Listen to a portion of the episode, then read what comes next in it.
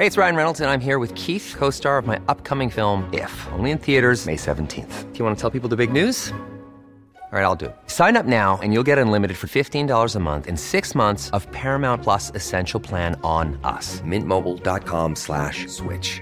Upfront payment of $45 equivalent to $15 per month. Unlimited over 40 gigabytes per month. Face lower speeds. Videos at 480p. Active Mint customers by 531.24 get six months of Paramount Plus Essential Plan. Auto renews after six months. Offer ends May 31st, 2024. Separate Paramount Plus registration required. Terms and conditions apply if rated PG.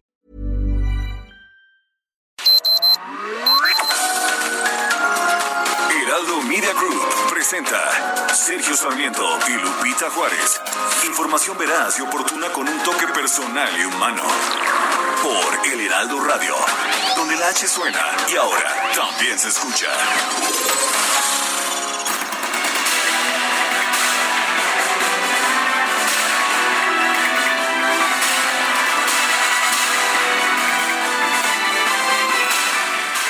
Porfirio Muñoz Ledo sigue siendo la conciencia democrática de los diputados de Morena y del Partido del Trabajo.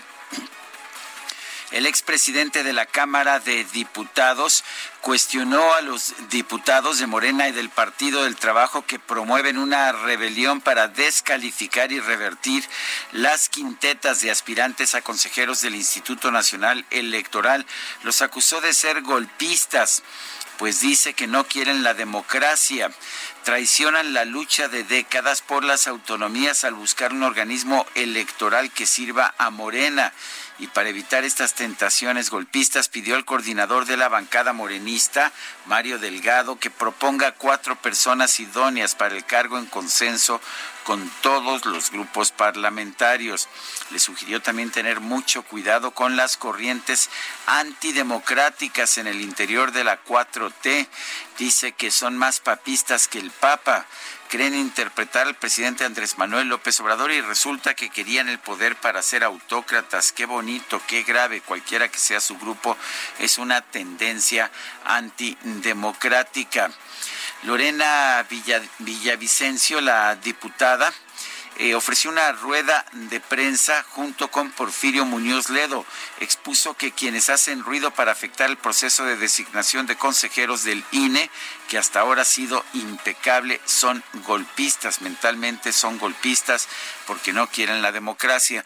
Ayer a propósito se reunió el presidente de la República, Andrés Manuel López Obrador, con los líderes de las cámaras, con... Uh, con, eh, o con los líderes de, Morena en las cámaras, con Ricardo Monreal del Senado y Mario Delgado de la Cámara de Diputados. Se piensa que pues estableció la línea del presidente en este proceso de selección de los nuevos los nuevos consejeros del INE. Son las 7 de la mañana con dos minutos, siete con dos.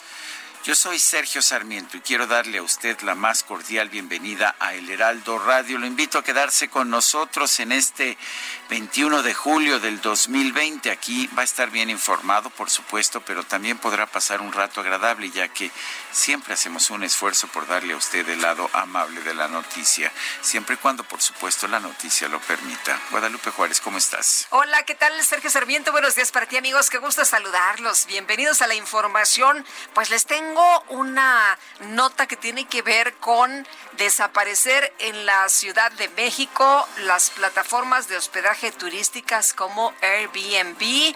Y bueno, se presentó una iniciativa para reformar la ley condominal de la Ciudad de México.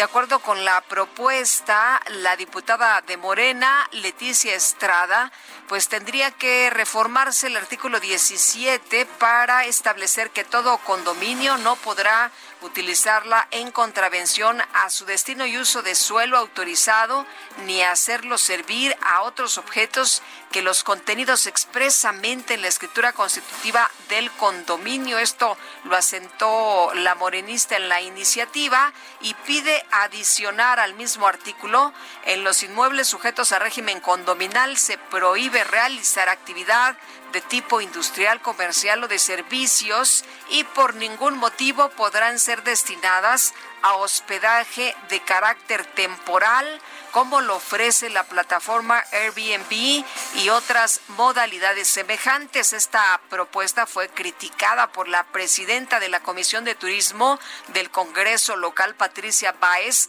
debido a que de aprobarse echaría por tierra todo el trabajo que ha realizado junto a la Secretaría de Turismo Capitalina para regular a estas plataformas de hospedaje turístico. Recordó que tan solo Airbnb aquí en la Ciudad de México generan alrededor de 1.200 millones anuales, ya que cuenta con 17.229 habitaciones disponibles de casas o departamentos en la capital y tiene ocupados alrededor del 35%, lo que equivale al 4.5% de la ocupación hotelera. Bueno, y allá en Europa, ayer por la noche, los líderes de la Unión Europea lograron un acuerdo para establecer un plan de recuperación de la pandemia del coronavirus. Eh, que pues va a significar una inyección de 750 mil millones de euros a la economía de toda Europa. Pues el acuerdo se anunció ayer en un tuit de Charles Michel, que es el presidente del Consejo Europeo. Y bueno, pues la, pues decisión se tomó ya a las 5 con 31 minutos tiempo del centro de Europa, ya bastante tarde en la noche de aquí. El presidente de Francia, Emmanuel Macron, consideró que este es un día histórico para Europa. Quizás lo más importante es que por primera vez habrá bonos, habrá emisión de deuda de toda la Unión Europea y no nada más de los países que pertenecen a la Unión Europea. Y con este dinero se busca dar créditos y dar apoyos a las empresas, lo que no se está haciendo en México, con el fin de que puedan recuperarse de la crisis económica que ha ocasionado la pandemia. Bueno, y por otra parte, la UNAM ha informado que los exámenes de ingreso a bachillerato y a las licenciaturas que ofrece la universidad, la UNAM, serán aplicados de manera presencial. Esta decisión se tomó tras evaluar todas las posibilidades, teniendo en cuenta que el derecho a la educación y al ingreso de la UNAM debe garantizar la seguridad de la identidad de los aspirantes y a la igualdad de oportunidades al contestar los exámenes. Las fechas y sitios de la aplicación de los exámenes se darán a conocer con toda oportunidad a las y los aspirantes registrados y se van a llevar a cabo en todos los casos bajo estrictas medidas sanitarias y de sana distancia, pero sí la UNAM aplicará el examen presencial de ingreso a educación superior y media superior. Son las 7 de la mañana con 7 minutos.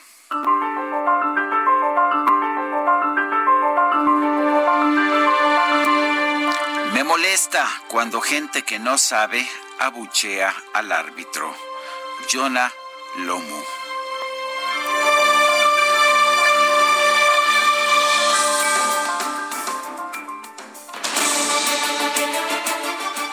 Bueno, y las preguntas. Somos muy preguntones y ayer de hecho preguntamos temprano en la mañana, ¿debe Morena por su mayoría escoger a todos los nuevos consejeros del INE? Nos dijeron que sí, 6.6%, que no, 92.5%, no sabemos, 0.9%. Recibimos en total 16.504 votos, una pregunta que llamó la atención a nuestro radio escuchas y lectores también.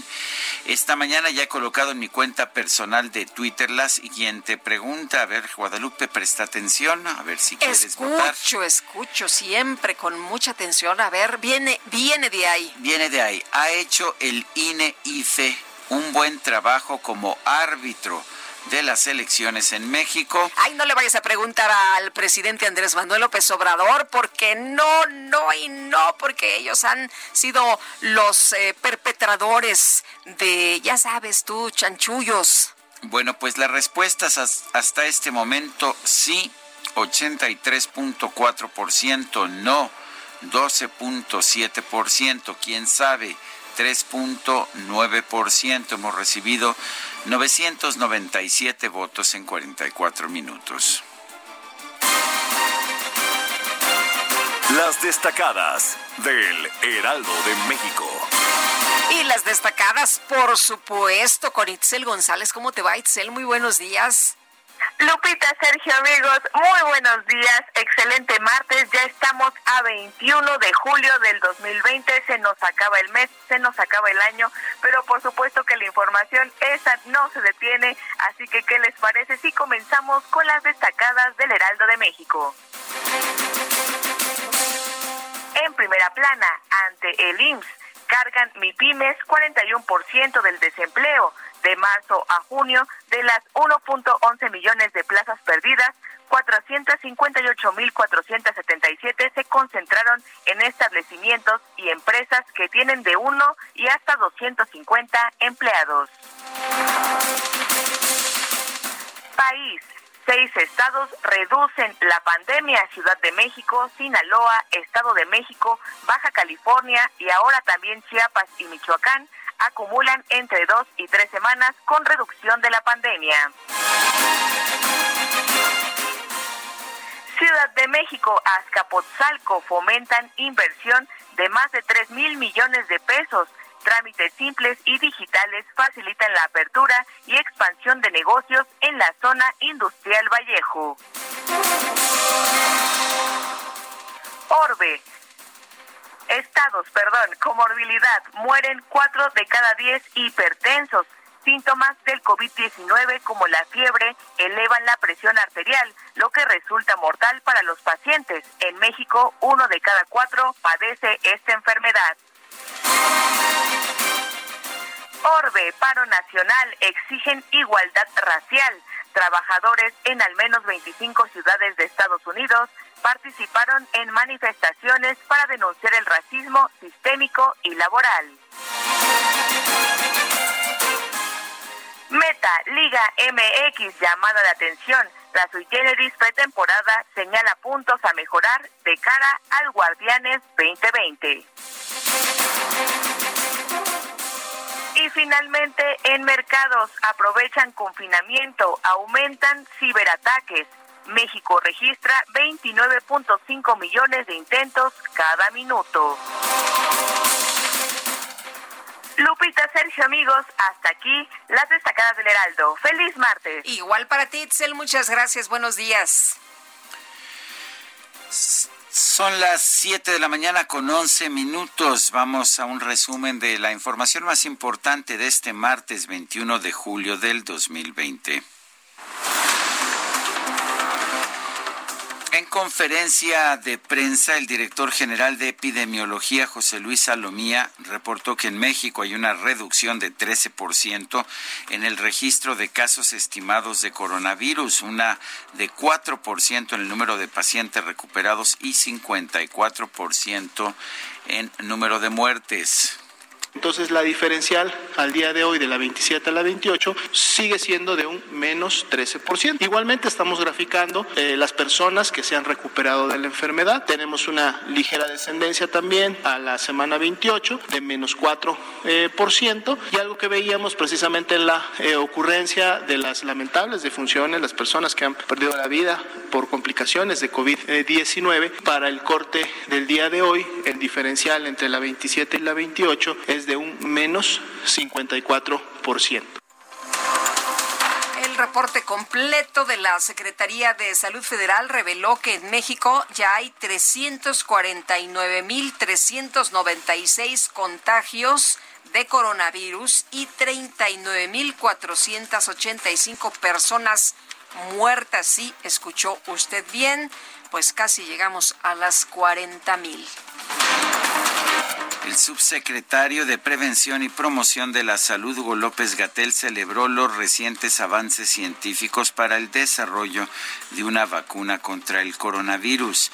Destacó que hay tres candidatas en etapa de pruebas avanzadas. Sobre vacunas, en esta última semana, eh, prácticamente desde el jueves, eh, salieron tres publicaciones, hoy sale una en la revista Lancet, sobre las vacunas, las tres candidatos a vacunas que están en la fase más avanzada de investigación, que es la fase 3 de investigación clínica. Los tres dan resultados prometedores con distintas características y queremos tener una sesión específica sobre el avance del desarrollo de las vacunas. Yo recomendaría, desde luego, entusiasmo por saber que se acerca el mundo a tener una vacuna, una o más, podría ser que haya más de una.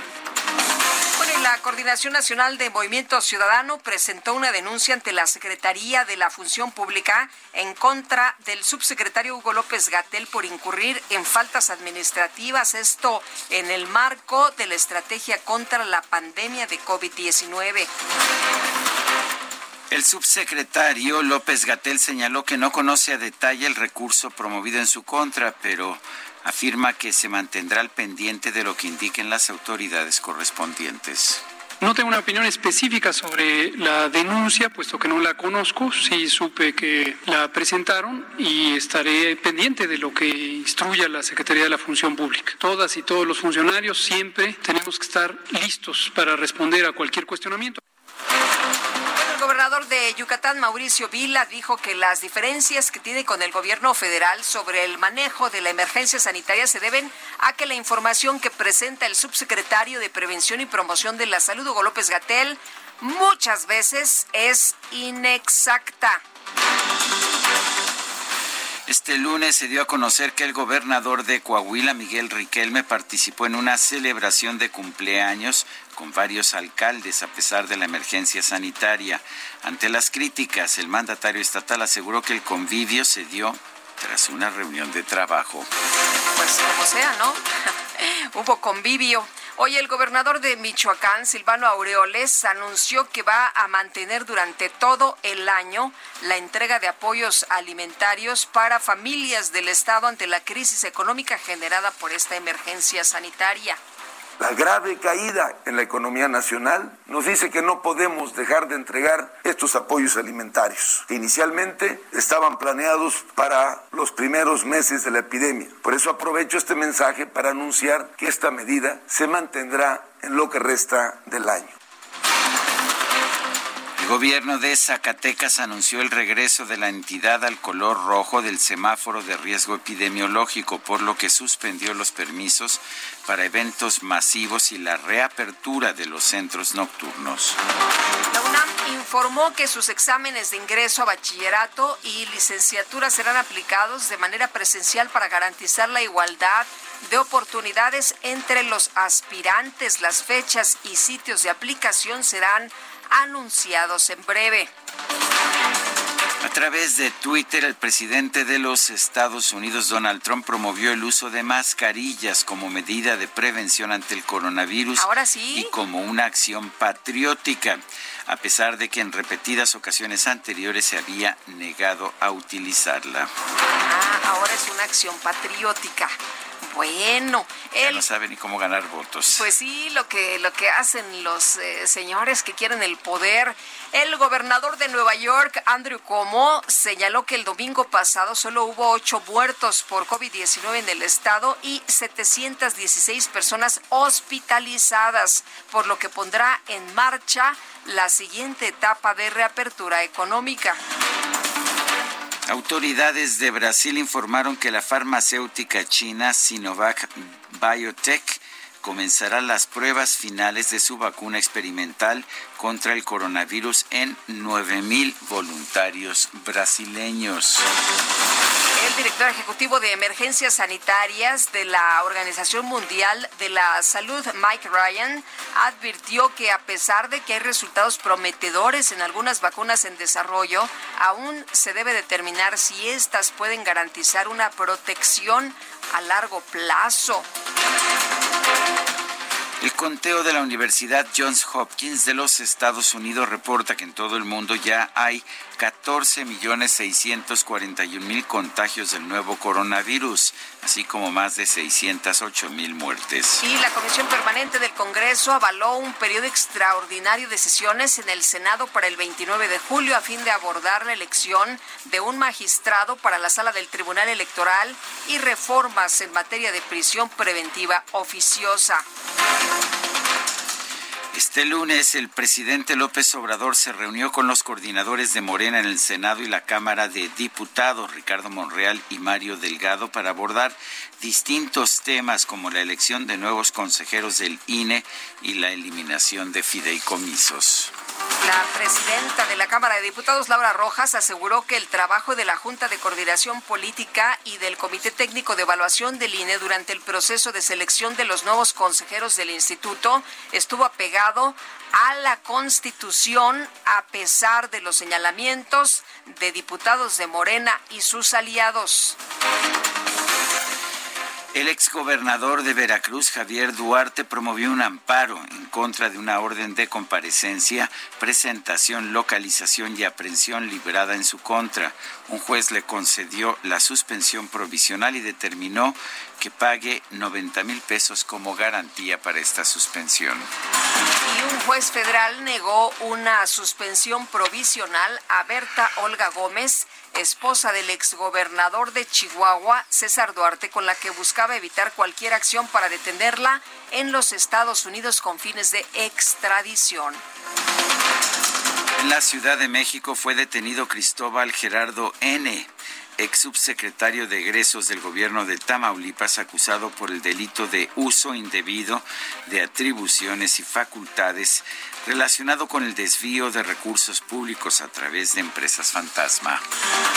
Este lunes se dio a conocer que Pablo Amílcar, el delegado del gobierno federal en Guerrero y hermano de la secretaria de la Función Pública Irma Eréndira Sandoval, tiene una propiedad en Acapulco que resulta que no incluyó en su declaración patrimonial.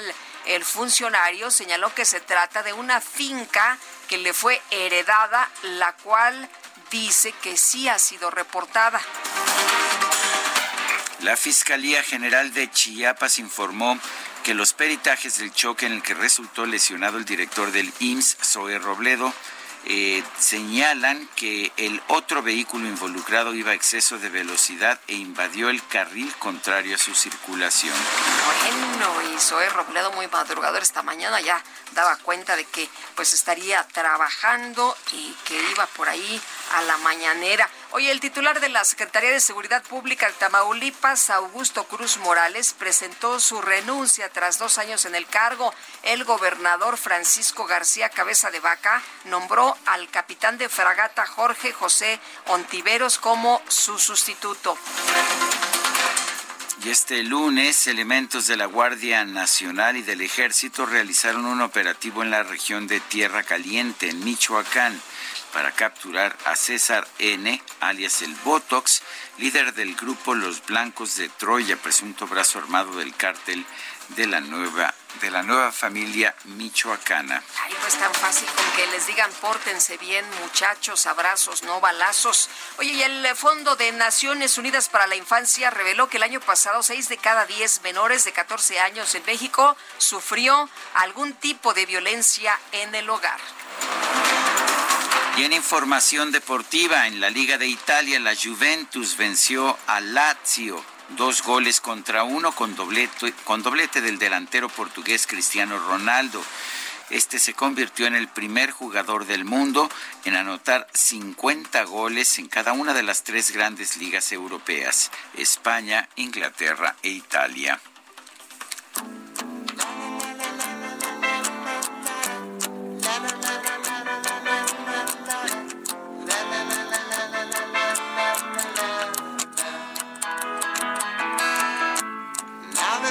Lost everything to you.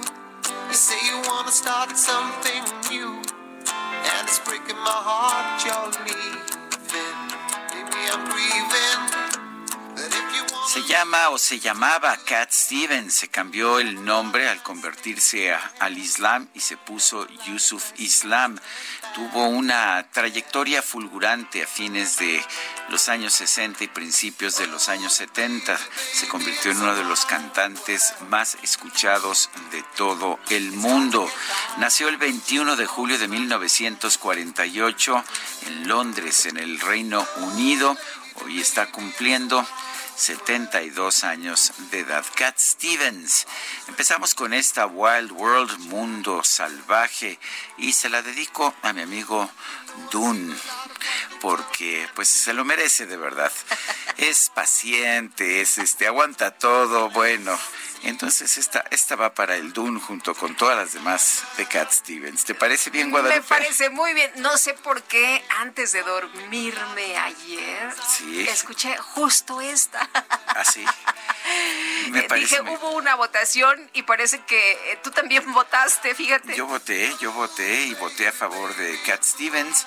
Eh, como sabía que ibas a votar en contra, tomé medidas para neutralizar tu voto de la mejor manera que se me ocurrió. Oye, votaron, Esto es, busqué aliados. Votaron hasta los que no estaban en el padrón. Ay, pues es que no hay INE aquí en, las votaciones que tenemos. Te pareces a los de PT y Morena. ¿Qué pasó?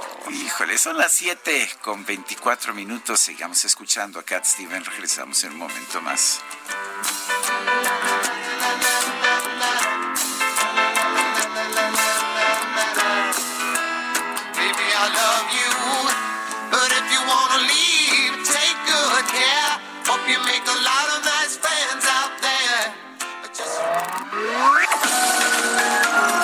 Sergio Sarmiento y Lupita Juárez quieren conocer tu opinión, tus comentarios o simplemente envía un saludo para hacer más cálida esta mañana.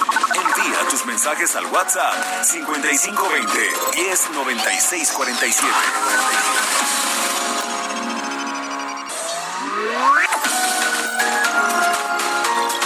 Continuamos con Sergio Sarmiento y Lupita Juárez por El Heraldo Radio.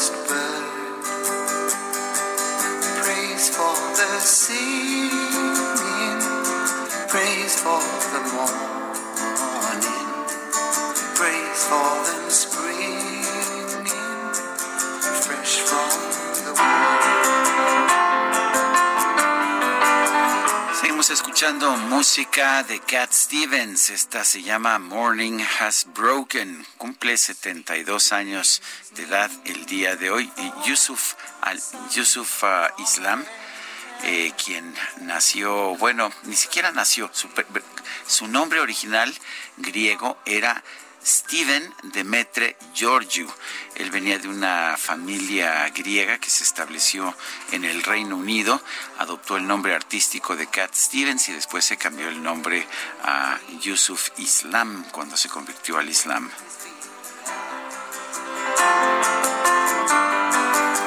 Esta canción se llama Morning Has Broken. La mañana, la mañana pues ha empezado, la mañana eh, se ha desplegado. ¿Y qué te puedo decir? Guadalupe dice Berta Pantoja, eh, pues da, dice aplausos a Cat Stevens.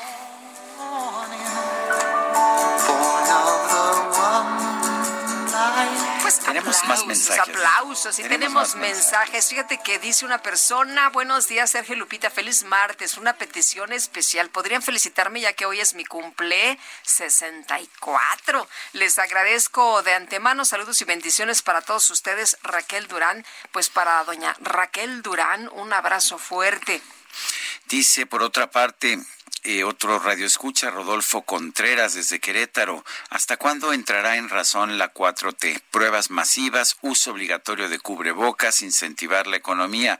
¿Cómo puede estar equivocado el resto del mundo y solo México está haciendo lo correcto, entre comillas, totalmente irracional. Mientras tanto, Jorge Mandujano López nos, nos manda un saludo desde Ameca, allá en Jalisco. Pues muchos saludos. Oye, Sergio, y bueno, me acuerdo cuando decían que nosotros éramos ejemplo para otros países del mundo por lo bien que estábamos haciendo las cosas. Ayer veía que el exsecretario de Salud, y hoy el sacapuntas lo anota, el exsecretario de Salud, Salomón Chertoriski, cuestionó que en el sitio del gobierno federal, coronavirus.gov.mx, se siga demeritando el uso del cubrebocas para prevenir contagios de COVID-19. En la sección de preguntas frecuentes, el sitio oficial plantea que no son fuente de protección y que solo ayudan a que los enfermos no propaguen más el virus. Bueno, pues eso es lo que dice eh, la Secretaría de Salud de México. ¿Qué dicen los especialistas y qué dice el director de los Centros de Control y Prevención de Enfermedades de los Estados Unidos, Robert Redfield, y los investigadores de este centro? Vamos a preguntarle al doctor Francisco Moreno, Paco Moreno, internista e infectólogo, jefe de medicina interna del Centro Médico ABC. Paco Moreno, buenos días, gracias por tomar la llamada. Al contrario, buenos días, Sergio Lupita, un gusto estar con ustedes. ¿Qué tal? Buenos días. A ver, Paco, dice, pues dice, eh, dice el gobierno de México que, pues que no sirve en realidad gran cosa el cubrebocas. ¿Qué opinas? Pues realmente es la medida que ha demostrado mayor eficiencia para evitar que la pandemia siga propagándose. Hoy en la mañana veía una foto de el presidente de Francia y Angela Merkel, la primer ministra de Alemania, los dos saliendo de una reunión con cubrebocas. Es increíble que no se insista en el uso de cubrebocas en este país. La realidad es que en todo el mundo está aceptado que es una medida que puede influir en el cambio de la pandemia. Incluso otro reporte de un periódico americano hablaba de que si durante ocho semanas todos portáramos cubrebocas, eh, la pandemia se podría mitigar. Eh, es una medida sencilla, fácil, no es cara, se puede hacer de tela.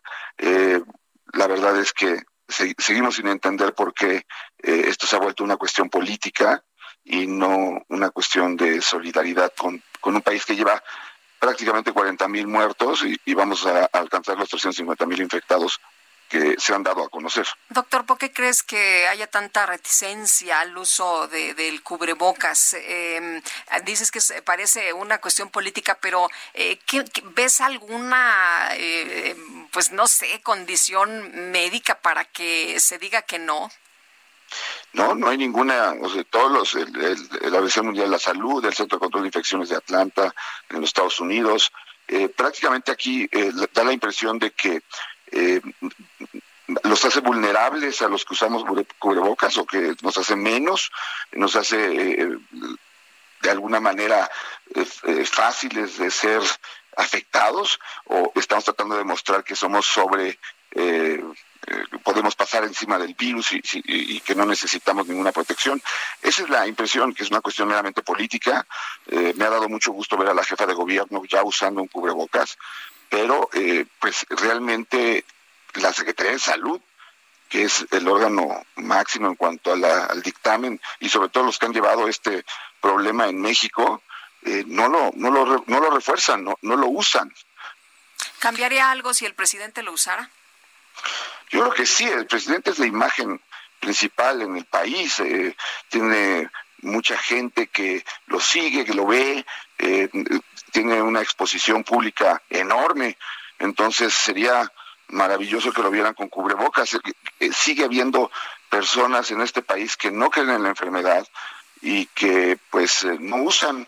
Eh, el, el, otro día hacíamos un ejercicio al salir del hospital, contamos a las primeras 50 personas que nos encontramos en la calle y de ellas eh, 22 no tenían cubrebocas, prácticamente la mitad. Eh, uno de los argumentos en contra del uso de cubrebocas que ha usado el subsecretario de Salud, el doctor Hugo López Gatel, es decir que el cubrebocas o la mascarilla genera un, una falsa idea, una falsa sensación de seguridad y hace que la gente abandone otras medidas de higiene como el lavado constante de las manos. ¿Qué opinas? Pues opino que es buscar cómo no promover el uso de algo que sí sirve. Es decir, eh, podemos encontrarle defecto a todo lo que hacemos, pero la realidad es que es una medida que sí sirve. Aquí deberíamos de hacer al revés. Lávate las manos, usa cubrebocas guarda la distancia. Si tú haces ese mensaje completo, no tienes por qué disminuir una por otra. Las tres son medidas eficaces, las tres son medidas que se han demostrado en el mundo que funcionan. Entonces, el hecho de que yo me lave las manos no va a hacer que use menos el cubrebocas o que use el cubrebocas que no mantenga el distanciamiento social. Eso son medidas independientes que no tienen una por qué afectar la otra. Y en el caso de, los anuncios que se hicieron ayer sobre la aparición de las eh, vacunas, ¿cómo ves? ¿Estás optimista de que ya pudiéramos tener pronto pues eh, esta, esta vacuna?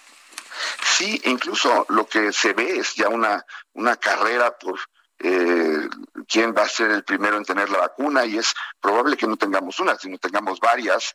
hay tres vacunas ya en fase 3. Eh, prácticamente ayer con lo que se eh, presentó por la compañía CanSino de, de China, que está en Beijing y tiene una eh, pues afiliación con Canadá. esta vacuna es la cuarta que llega a fase 3 y pero todos los días se dan noticias y bueno también tiene una cuestión eh, de tipo económico porque si AstraZeneca dice que su vacuna pasa a la fase 3 y que ya se probó en Brasil y ahora eh, esta vacuna de Cancino la prueban en militares chinos eh, entonces este pues también tiene una cuestión económica porque las compañías pues se favorecen ese día en cuanto a que hay un crecimiento de ellas en, en, la bolsa. Pero la realidad es que ya tenemos cuatro vacunas en fase 3 de diferente eh, forma de producción, es decir, dos de ellas son por vectores, eh, otras dos son por virus inactivos, y está la vacuna de Moderna, que es a través de, fragmentos de RNA, que también eh, la semana pasada tuvo una publicación importante en cuanto a que está teniendo efectividad. Entonces, tenemos varias, yo creo que eso sería extraordinario que tuviéramos más de una, porque pues ayudaría a que la distribución mundial fuera mucho más sencilla y, no tan compleja como pensar en 8 billones de dosis para, para controlar esta pandemia, ¿no? Bueno, pues yo quiero agradecerte, Paco, Paco Moreno, el haber conversado con nosotros esta mañana. Fuerte abrazo. Igualmente, cuídense mucho. Gracias, muy buenos días. Bueno, y el subsecretario de Prevención y Promoción de la Salud, Hugo López Gatel, dijo que seis estados del país van a la baja en el número de contagios por COVID. Y Gerardo Suárez, a ver, cuéntanos de qué estado se trata, porque algunos gobernadores se han quejado mucho. Uno decía, el de Tabasco, ¿no? Que ya no puede con Gatel por estas cifras y otros más, pues dicen que las cifras, la verdad es que quién sabe cómo las, las están manejando, pero cuéntanos. Hola, muy buenos días. Sergio Lupita, hasta ahora seis estados del país ya le han ganado terreno al COVID-19, pues sus epidemias van a la baja en el número de casos que se registran diariamente. Así lo informó en conferencia el subsecretario de Prevención y Promoción de la Salud, Hugo López Gatel, quien aseguró que la Ciudad de México, Sinaloa, el Estado de México, Baja California y ahora también Chiapas y Michoacán acumulan entre dos y tres semanas con una tendencia de reducción de la epidemia. Tanto la Ciudad de México, Sinaloa, el Estado de México, Baja California, fueron entidades, como bien recordamos, que eh, sus epidemias iniciaron antes, ¿no? Fueron de los primeros estados en padecer los estragos del COVID-19 y que ahora ya van ligeramente hacia la salida de esta epidemia. Tan solo la Ciudad de México y el Estado de México concentran el 35% de los casos del nuevo coronavirus, añadió el funcionario. Al referirse al panorama nacional, ahí sí el eh, López Gatel reiteró que la curva epidémica sigue en el punto más alto, pero eh, en una tendencia de desaceleración constante y eso dijo se refleja en que el aumento de casos por día cada vez resulta más pequeño. En esta conferencia, Sergio Lupita, dieron un ejemplo, el director general de epidemiología, José Luis Salomía, aseguró que al corte de la semana 28, es decir, hasta el 11 de julio, que es cuando tienen los datos más completos sobre ocurrencia de casos y muertes confirmadas, pues eh, se había registrado un aumento de solo 1.2% de las defunciones estimadas, esto con respecto al acumulado que es ya de más de 39 mil defunciones. Y como bien decías eh, sobre este tema de las cifras y la discusión, pues ayer eh, los gobernadores del, del PAN se quejaron de que les habían cancelado una reunión respecto a, aclarar estas cifras. Pues ahí el subsecretario López Gatel refirió que no sabía que estaba ya agendada esa reunión, ofreció que se pueda realizar en otra fecha, pero además señaló que el, el mecanismo ideal para agendar este tipo de reuniones es a través de la CONAGO, de la Conferencia Nacional de Gobernadores, y dijo que en próximos días habrá una reunión específica en el, en el tema de salud. También sobre el asunto del gobernador de Tabasco, pues eh, fue, el, fue el domingo cuando López Gatel explicó que solo se trataba de una diferencia en la captura de los datos del, de la ocupación hospitalaria. Ahí sí reconoció que había habido un, una falla técnica para actualizar los datos que ya les había enviado la entidad, pero aseguró que el tema ya había quedado zanjado y que tiene una excelente relación con el gobernador de Tabasco, Adán Augusto López. Así la situación, Sergio Lupita, en cuanto a este tema de la epidemia de COVID-19. Muy bien, pues muchas gracias, Gerardo. Muy buenos días. Muy buenos días. Hasta luego. No los plantó, ¿eh? No vaya usted a creer que el señor López Gatel plantó a los gobernadores del PAN, pero prácticamente les dijo vayan a la ventanilla correcta a sacar su cita. La Asociación Nacional de Productores de Refrescos y Aguas Carbonatadas, la AMPRAC, rechazó los comentarios del subsecretario de Prevención y Promoción de la Salud, Hugo López Gatel, quien se refirió a los refrescos como veneno embotellado. Jorge Terrazas Ornelas es director general de la Asociación Nacional de Productores de Refrescos y Aguas Carbonatadas. Eh, Jorge Terrazas, buenos días, gracias por tomar la llamada. Gracias, Sergio Lupita. Buenos días y buenos días a su auditorio. Buenos días. A ver, cuéntanos, ¿son veneno los productos que ustedes venden?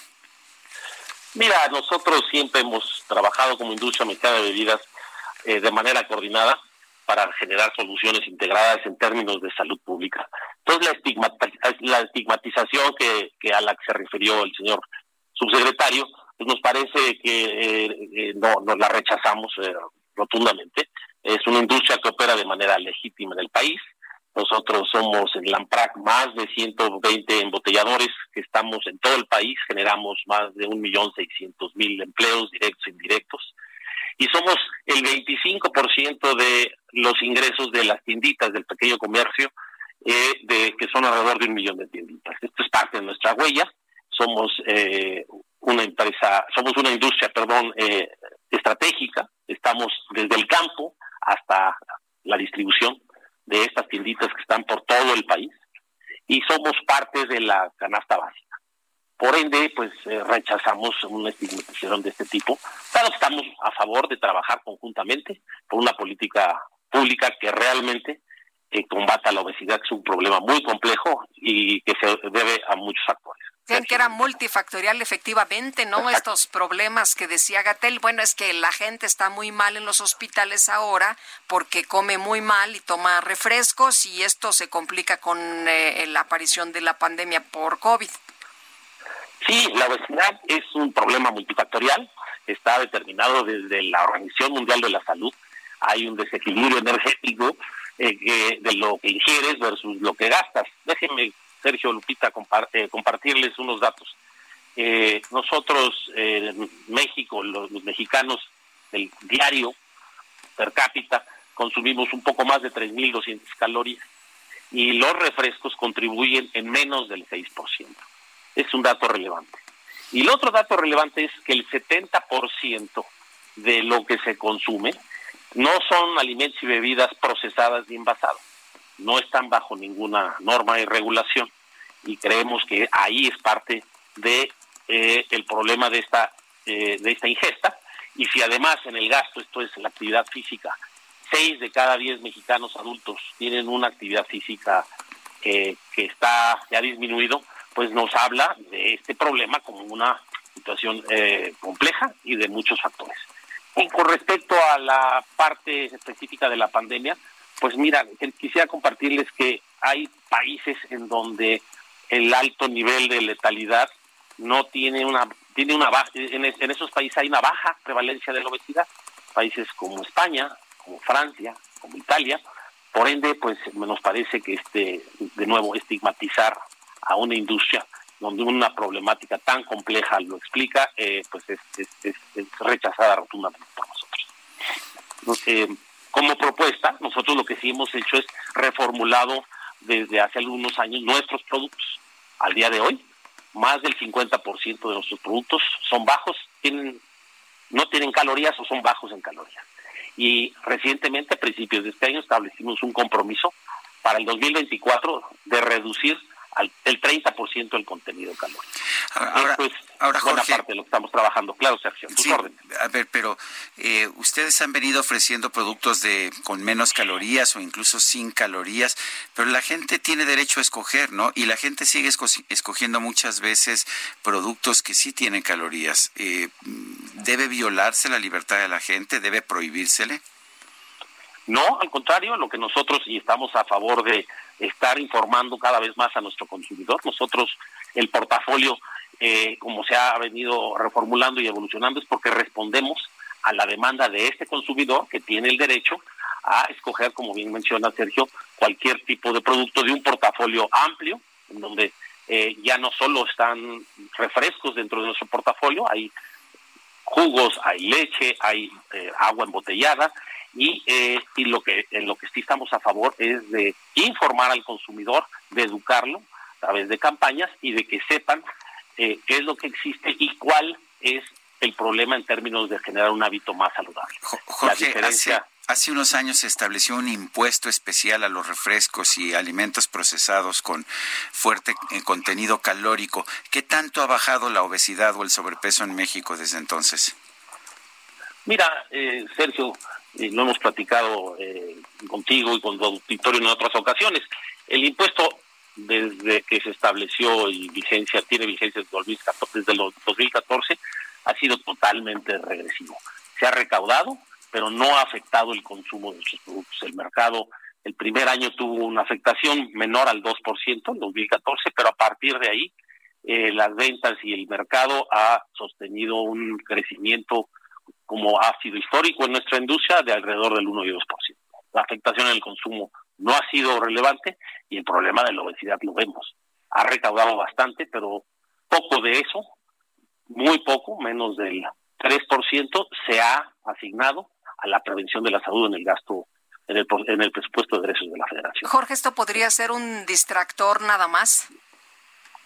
Mira, lo que nosotros creemos es que hay que trabajar conjuntamente. La obesidad es un problema eh, complejo, como lo mencionaba, y nos parece que eh, generar una política pública que tenga eficacia, trabajándolo entre todos, es como estamos, es como es como creemos que podemos tener más y mejores resultados.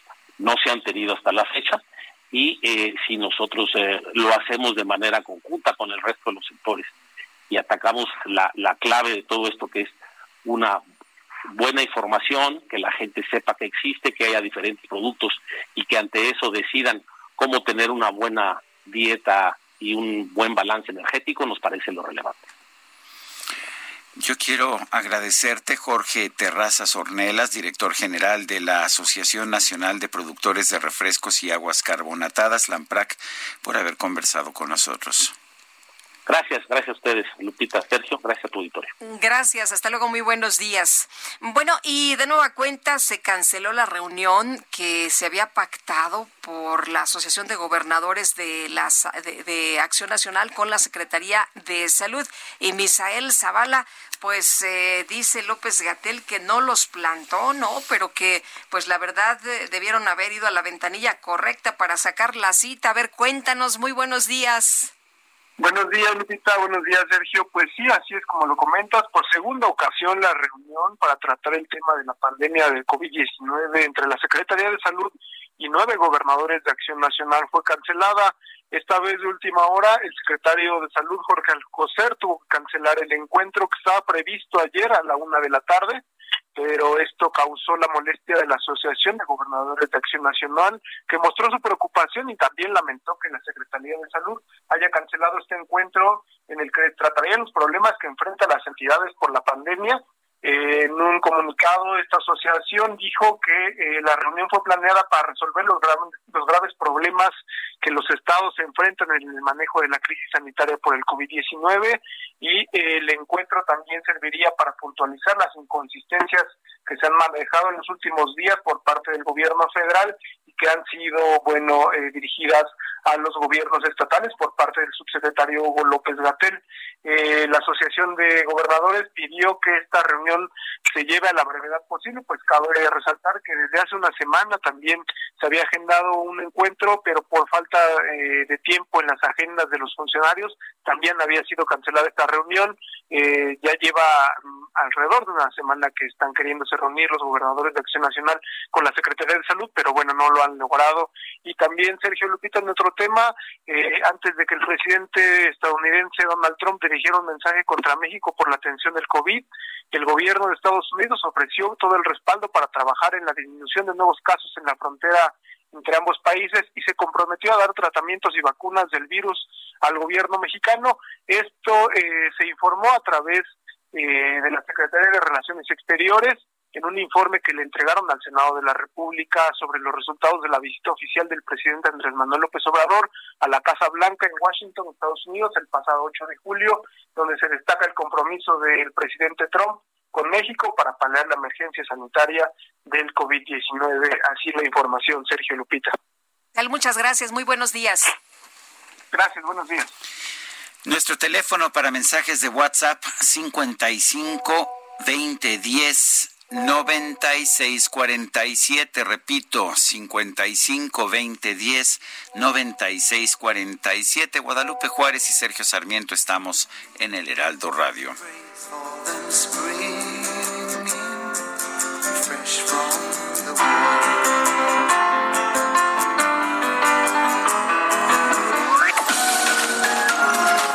Sergio Sarmiento y Lupita Juárez quieren conocer tu opinión, tus comentarios o simplemente envía un saludo para ser más cálida esta mañana. Envía tus mensajes al WhatsApp 5520 109647.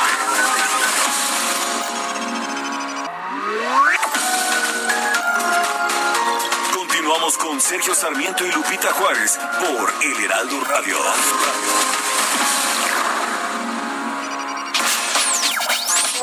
Sergio, Lupita eh, y equipo de producción, un eh, saludo afectuoso a todos ustedes. Soy Jan Tazarco y mi comentario es que hay más fallecidos, hay más eh, contagios, no se ha aplanado la curva y mi apreciación es que solamente están disfrazando las, cantidades. Ya no le creemos al gobierno mucha gente y pues ya no sabe qué hacer la Secretaría de Salud en materia de salud, porque tampoco hay hospitales para atender a otros enfermos que no sean de COVID.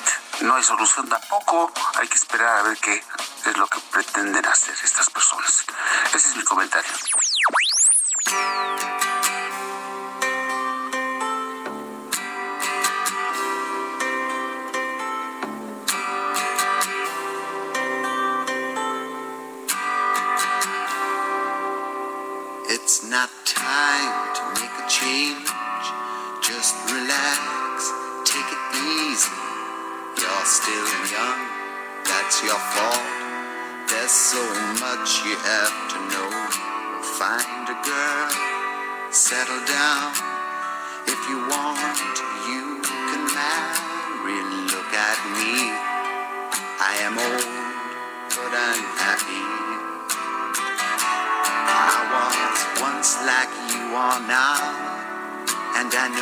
Seguimos escuchando música de Cat Stevens. Esta canción es, ah, a mí me gusta mucho en lo personal, se llama Father and Son, padre e hijo, y revela esta, pues esta relación de, de un padre con su hijo, un hijo que crece.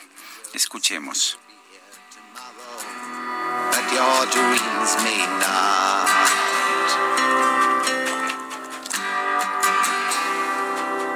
How can I try to explain?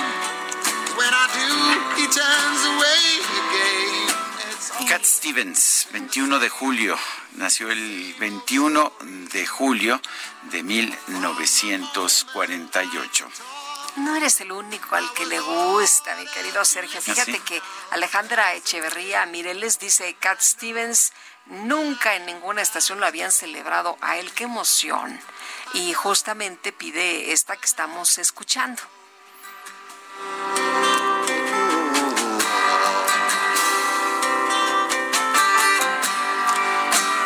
Father and Son, Cat Stevens. Alma Rosa Arjona dice, saludos dúo dinámico, excelente martes, ya hay vacuna exitosa, ojalá que llegue a México y que el retrógrada no la frene por la obsesión de corrupción, sí, ya nada más son los suyos o la cobre a altos precios. Bueno, pues parte de los eh, mensajes esta mañana, eh, muchos saludos a nuestros amigos que nos escuchan en el Estado de México, que nos sintonizan a través de las eh, diferentes plataformas, Sergio, que nos están escuchando esta mañana. Muchísimos, muchísimos abrazos también allá a Canadá, a Leslie Amel que nos está sintonizando. Desde Eh, Canadá. ¿Qué tal desde Canadá? Bueno, pues ah, vamos al clima, aunque no creo que nos den el clima de Canadá. Eh, Bueno, quién sabe en dónde están, en Quebec, Déjame, ¿verdad? en Quebec, sí, déjame preguntar cómo está el clima. Allá en Quebec. Bueno, por lo pronto vamos al clima de la República Mexicana con Roberto Rodríguez, meteorólogo del Servicio Meteorológico Nacional de la Conagua. El pronóstico. Roberto Rodríguez, ¿qué nos tienes esta mañana? Adelante. Muy buenos días desde la Comisión Nacional del Agua, Servicio Meteorológico Nacional. Pues para el día de hoy tenemos el canal de baja presión que se extenderá desde el noroeste hasta el centro del país, el cual nos va a originar pues eh, chubascos y lluvias fuertes en los estados del noroeste, norte, occidente y centro de México, incluyendo lo que es el Valle de México. Pronosticándose lluvias puntuales muy fuertes en Sonora, Sinaloa, Durango, Michoacán, Guanajuato, Estado de México y la Ciudad de México, así como Morelos y Puebla. Por otra parte, un segundo canal de baja presión se extenderá sobre la península de Yucatán, mientras que la onda tropical número 19, la cual se encuentra al sur o sobre el sur de las costas de Chiapas y Oaxaca, mantendrá potencial de lluvias fuertes a puntuales muy fuertes, acompañadas de actividad eléctrica y posibles granizadas en Veracruz, Oaxaca, Chiapas, Tabasco, Campeche, Yucatán y Quintana Roo. Por otra parte, pues dos sistemas, dos sistemas tropicales en el cual se encuentra la tormenta tropical Douglas a más de 1.500 kilómetros de las costas nacionales y una depresión tropical de igual manera que se encuentra alejándose sobre el Océano Pacífico a más de 1.500 kilómetros igualmente de las costas nacionales. En general las condiciones para el día de hoy, un día muy lluvioso durante la tarde-noche sobre lo que viene siendo gran parte de la República Mexicana. Muy bien, pues muchas gracias, Roberto Rodríguez. No, al contrario, gusto saludarlos. Gracias, muy buenos días. Y tiene que desaparecer eh, esta modalidad de los Airbnb. Bueno, pues vamos a platicar esta mañana con la diputada de Morena en el Congreso, Leticia Estrada, que ha presentado una iniciativa para reformar un artículo de la ley condominal de la Ciudad de México que establece que la propiedad privada no será utilizada para otro pues objetivo que no esté establecido en la escritura. Y Leticia Estrada, muchas gracias por conversar con nosotros esta mañana. Muy buenos días.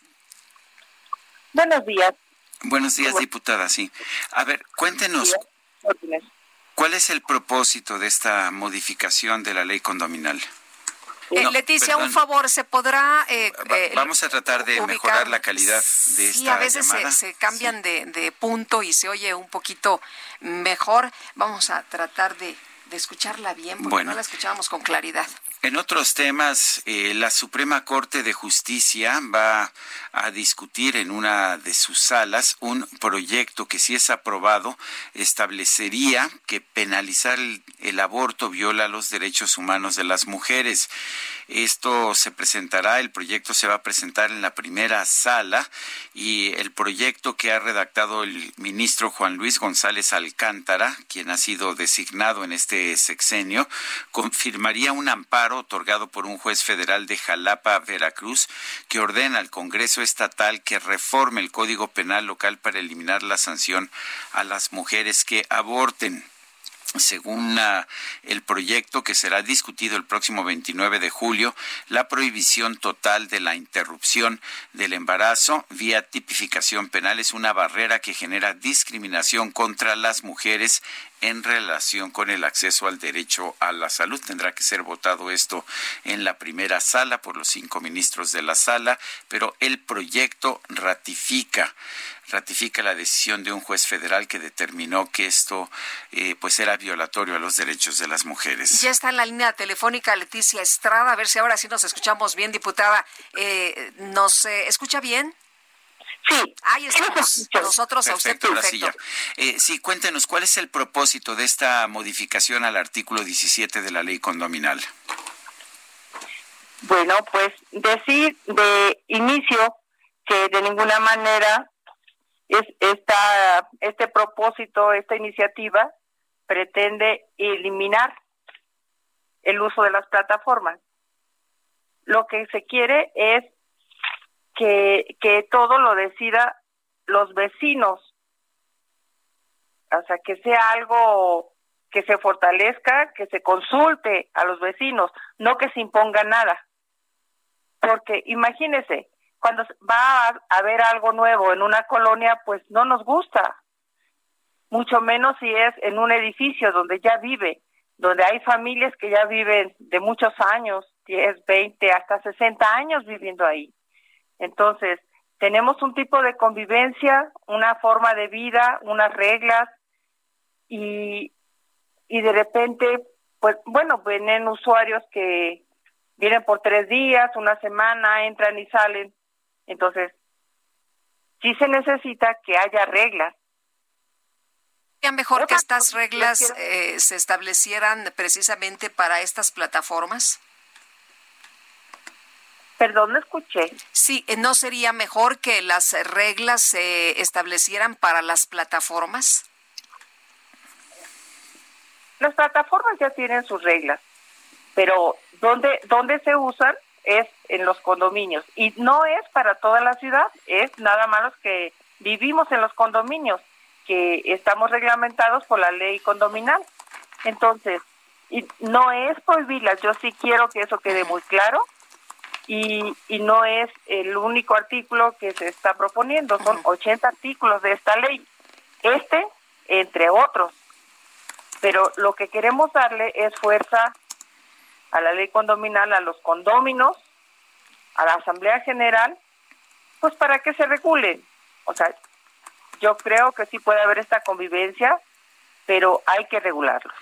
Pero no significa esto que los vecinos pueden en un momento determinado pues bloquear que alguien incluso con necesidades importantes pueda eh, ya no pueda utilizar su propiedad de la forma en que lo requiere.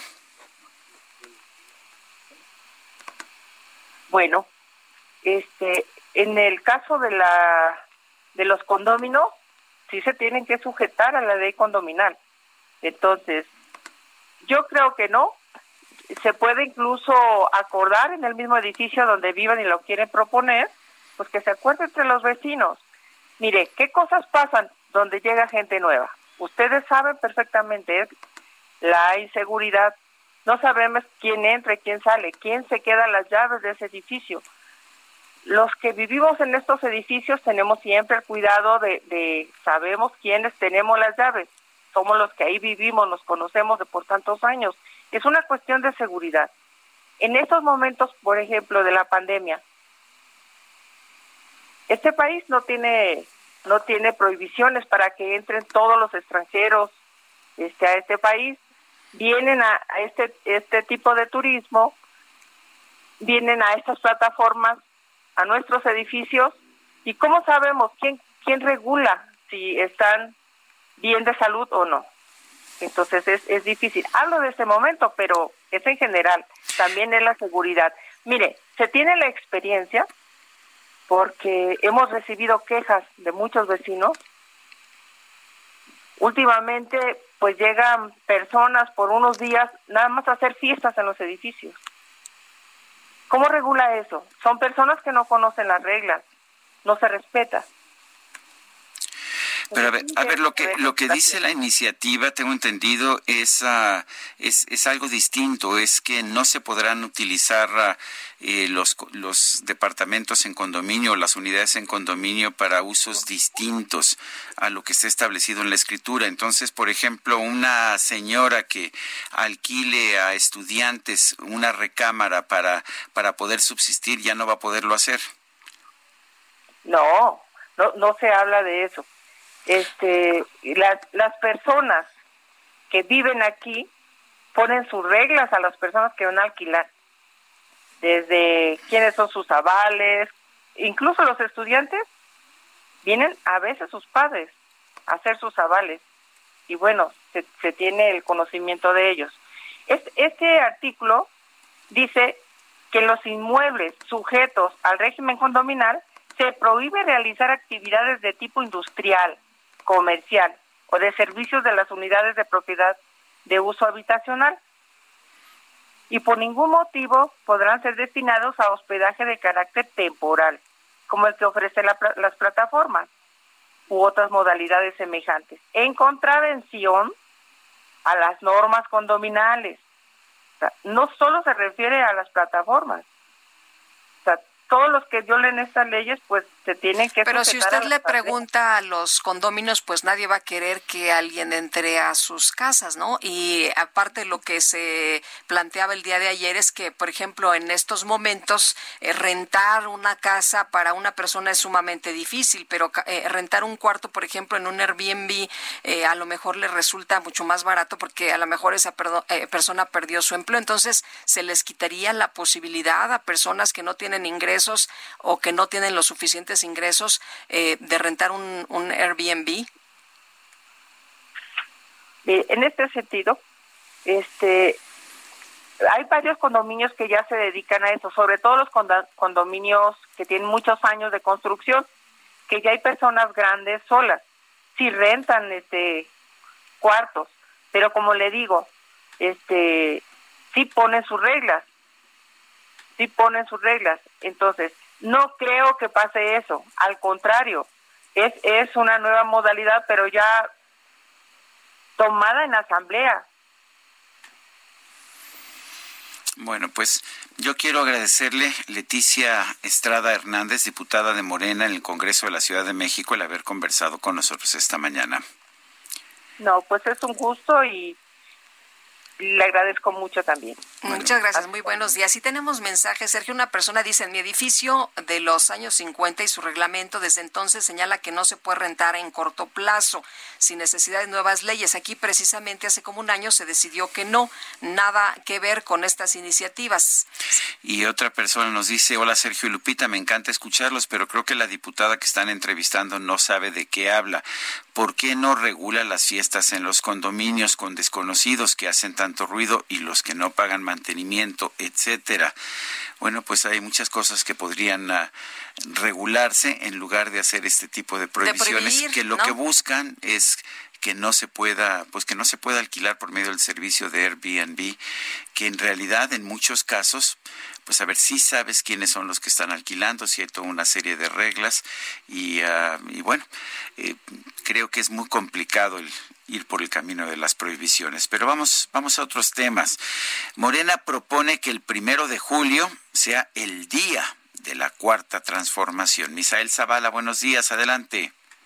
Buenos días, Sergio. Buenos días, Lupita. Pues sí, Morena en la Comisión Permanente del Congreso propuso que el primero de julio sea instaurado como el día de la cuarta transformación en conmemoración al triunfo del presidente Andrés Manuel López Obrador, eh, bueno, actual presidente, en las elecciones presidenciales de 2018. La iniciativa con proyecto de decreto fue inscrita y presentada ayer por el diputado federal de Morena, Edelmiro Santiago Santos Díaz, quien argumentó que los eventos más importantes del país tienen ya un día conmemorativo como recordatorio de los cambios que generaron y el momento preciso en el que tuvieron lugar. El Día de la Cuarta Transformación, según el diputado morenista, representa el esfuerzo de los mexicanos por un país más próspero, más justo y con justicia. El legislador federal por Nuevo León eh, inscribió esta propuesta en la comisión permanente en la que se detalla que es importante destacar en el calendario nacional la llegada de la cuarta transformación y conmemorarla como un día cuya importancia cultural y nacional deciden a México en el, México de la transformación por tratarse de un hecho histórico. Eh, los motivos del diputado Santos Díaz relatan las tres transformaciones del país, la independencia, la reforma y la revolución, y ahora, bueno, quiere instaurar también el día de la cuarta transformación. Sergio Lupita, buenos días. Gracias, Misael. Muy buenos días. Pues está muy bien, ¿no? Qué bueno, aplaudimos que se instaure el Día de la cuarta transformación, pero primero que se resuelvan otros problemas, ¿no? Primero Como que, se resuelven los problemas que no ha resuelto la cuarta transformación. Ándale, exactamente, hay en la lista un montón de cosas. Hay un montón de cosas que podrían resolverse antes de estar pensando en este día de la cuarta transformación. Pero ya tenemos, por ejemplo, Día del Planeta, del Medio Ambiente y esas cosas. A lo mejor deberíamos tratar de entender el mensaje que significan estos días que nos hacen reflexionar sobre la ecología. Imagínate, Sergio, una persona que no tiene pues qué comer, qué le importa el día de la cuarta transformación o esto que tú dices del planeta y los beneficios, pues eh, yo creo que estarían en primera fila, ¿no? Antes de, de la 4T, pero ¿qué tal si le preguntamos al químico? Pues vamos con el químico. El Químico Guerra con Sergio Sarmiento y Lupita Juárez. Químico Guerra, buenos días, ¿cómo estás? ¿Qué tal el día del joven investigador mexicano? Ándele, suena bien, suena bien. Pero yo creo que Pero te autodescartas, mi querido, este, mi querido químico. Digo, pues, por, no, no por lo de investigador. no, pero déjenme decirles, miren, una buena noticia respecto a esto de los jóvenes investigadores. ¿Se imaginan producir gasolina del aire? Mm. Uf, no, no pensé que se pudiera. ¿Cómo? Pues ahí les va. Un proceso que toma el vapor de, de agua que está en el, en el aire, separa el hidrógeno del oxígeno y toma el CO2 de la atmósfera para producir cadenas de hidrocarburos que se convierten en gasolinas. A través de una síntesis de cobalto a baja temperatura, se convierte el gas de síntesis en hidrocarburos lineales diferentes longitudes y a través de un proceso que se llama el hidrocracking, o sea, la separación eh, a través eh, de una columna, digamos, eh, de la química, se recortan selectivamente las cadenas largas para obtener cadenas cortas de heptanos, octanos, nonanos, que son los componentes de la gasolina para producir combustibles líquidos. Fíjense que hay un mexicano que se llama Santiago Salas Ventura, un chavito. Él está haciendo una investigación en el Institut für Technology, el Instituto de Tecnología de la Universidad de Karlsruhe. Está llamando la atención precisamente por esta eh, iniciativa verdaderamente extraordinaria, en donde se recorta la cadena de hidrocarburos a través del cracking para obtener combustibles líquidos del aire. Ese es un proceso conocido de síntesis que se llama Fischer-Tropsch él lo está modificando precisamente para obtener esta, eh, digamos, gasolina a través del aire y del CO2. Le quita dióxido de carbono a la atmósfera que la está calentando, o sea, ayuda a la cuestión del combate al calentamiento global y nos da un combustible líquido a partir del aire sin necesidad de hacer lo que alguien dijo que nomás un hoyito para sacar el petróleo. Bueno, ya ni siquiera hay que hacer ese hoyito. Este sí es un investigador. Ah, Oye, ¿estudia en el extranjero, dijiste? Él está, sí, en la Universidad de Karlsruhe, está becado. Bueno, ya ven que luego de repente se quedan sin sus becas porque hay que pagarle a los chairos, ¿no? Se quitan las becas de los investigadores como Santiago Salas Ventura. Que no, él está muy bien, él está muy reconocido, es eh, un, un joven mexicano, de verdad un verdadero orgullo, que está haciendo esto que está verdaderamente asombrando. Obtener gasolina del aire a través de la separación del hidrógeno y el oxígeno del vapor de agua del, del aire y tomar el dióxido de carbono de la atmósfera para hacer a través de estas síntesis que se llama eh, la síntesis Fischer-Tropsch, estas cadenas largas que luego se cortan a través del hidrocracking para obtener gasolina del aire. ¿Cómo ven, Sergio No, pues bien interesante, Químico Guerra. Ojalá que pues eh, tomen en cuenta estos estudios de un joven de un joven que anda por ahí en el extranjero, aunque aquí parece que no les gusta mucho los que estudian en el extranjero, ¿no? No, y sobre todo los que hacen eh, ciencia fifi, no, esto es una ciencia fifi, no es ciencia para el pueblo bueno, pero allá sí lo están reconociendo. Esto, fíjense, es parte de un trabajo conjunto del proyecto de investigación Copernicus de la Unión Europea, que es un proyecto muy grande precisamente para enfrentar los graves problemas que tenemos de deterioro del medio ambiente, de calentamiento de la atmósfera, de conocimiento de cómo funciona nuestro planeta Tierra. Muy bien, químico. Un, un mexicano, un orgullo para nosotros, Santiago Salas, pues está haciendo investigación de punta, Sergio Lupita. Gracias, Químico Guerra, muy buenos días. Buenos días. Y vamos con Nayeli Cortés, nos tiene información, información desde San Lázaro. Adelante, Nayeli. Buenos días, Sergio Lupita. Pues hoy se espera un día largo en San Lázaro. Comienzan ya formalmente los cabildeos para seleccionar a los cuatro nuevos consejeros del INE y ya hay nombres que empezar a cabildear. En la primera quinteta estarían manejándose los nombres de Norma de la Cruz o bien el de Rita Ben López. Eh, en, el, en la segunda terna estarían manejándose, estarían cabildeándose entre los grupos parlamentarios los nombres de Carla Humphrey y Sofía Sánchez. En la tercera quinteta está el de Fernando Faz Mora y en la cuarta el de Espadas. Hoy en la mañana habrá una reunión de, la, de los diputados de Morena para determinar qué nombres de todos los que te acabo de mencionar, que digamos que serían eh, los finalistas, eh, serían los que ellos van a impulsar en la Junta de Coordinación Política que se reúne hoy a las cuatro de la tarde ya para empezar a tejer los acuerdos con el resto de los grupos parlamentarios y pues mañana estar en posibilidades de votar a los nuevos cuatro consejeros del INE. Recordemos que para ser electos necesitan contar con los votos a favor de las dos terceras partes de los diputados. También hoy en la Jucopo se votará formalmente la propuesta del PT de revocar las quintetas por considerar que el proceso pues no fue correcto. Sin embargo, todos los grupos parlamentarios se han manifestado por sostenerlas y se prevé pues que esta propuesta se deseche. Es el reporte que tenemos desde San Lázaro. Muchas gracias, Nayeli. Buenos días. Bueno, si se desecha esta medida impulsada por John Ackerman, pues será un, una fuerte derrota para este hombre que trató de lograr que se vetara todo el proceso en violación del artículo 41 de la Constitución. Son las 8 con 24 minutos. Vamos a una pausa. Guadalupe Juárez y Sergio Sarmiento estamos en el Heraldo Radio.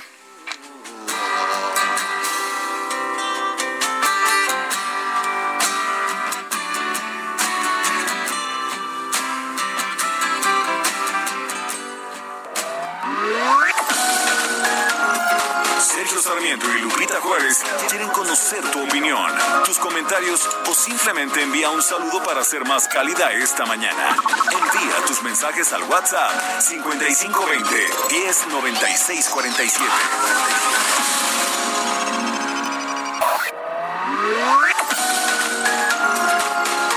Continuamos con Sergio Sarmiento y Lupita Juárez por El Heraldo Radio. Jaque Mate con Sergio Sarmiento.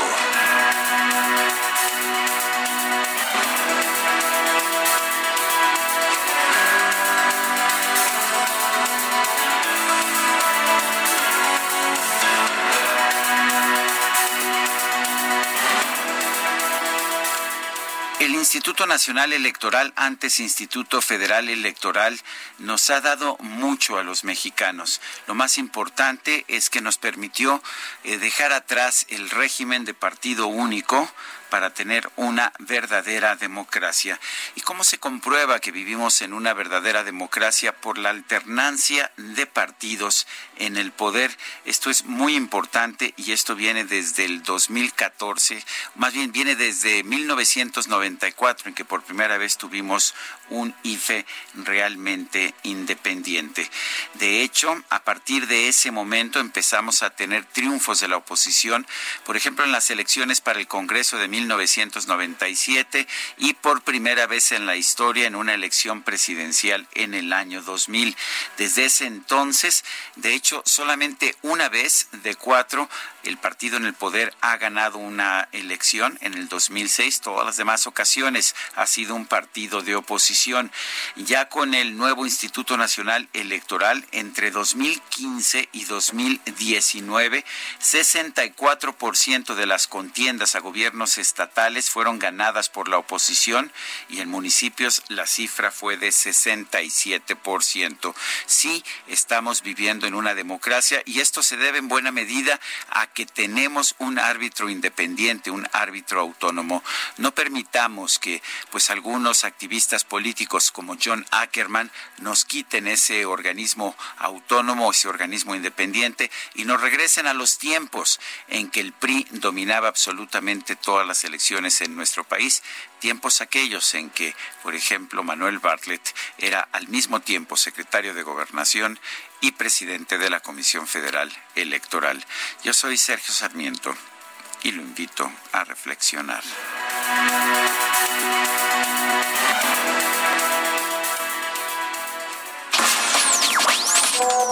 Excelente día, Sergio y Lupita. Mi nombre es José Juan León.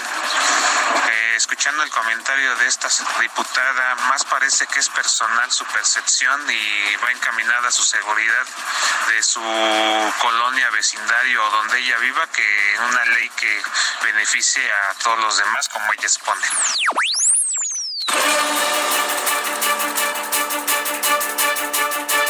Seguimos con más información. Vamos con Alan Rodríguez desde Avenida Central, aquí en la Ciudad de México. Alan, ¿qué pasa? Buenos días. Lupita Sergio, muy buenos días. Quiero comentarles que esta mañana tenemos vialidad complicada en la avenida 608 desde la zona de Villas de Aragón hasta su continuación, avenida Oceanía, antes de llegar a lo que es el distribuidor vial Eberto Castillo. En el sentido contrario, el avance es constante desde el distribuidor hasta, hasta su continuación, la avenida central, hasta el cruce con el río de los Remedios. Para quienes se dirigen del periférico a la zona de San Lázaro, la avenida Ingeniero Eduardo Molina Eje 3 Oriente presenta buen avance con ligeros asentamientos por el cambio de luces del semáforo. Es el reporte que tenemos esta mañana de vialidad. Estaremos al pendiente de la información que surja en las avenidas de la gran ciudad. Muy bien, muchas gracias, Alan. Excelente día. Y vamos ahora al sur de la Ciudad de México. Gerardo Galicia, adelante. Así es, Sergio Lupita, excelente mañana. Sigue muy afectada la circulación de la casa de Tlalpan desde antes de llegar a la zona de Churubusco con dirección a la zona sur de la capital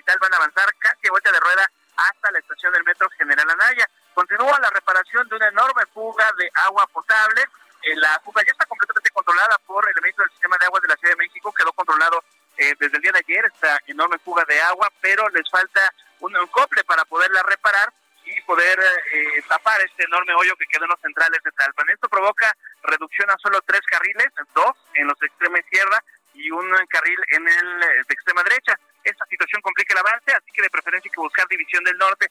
Si se dirigen a la zona sur de la capital,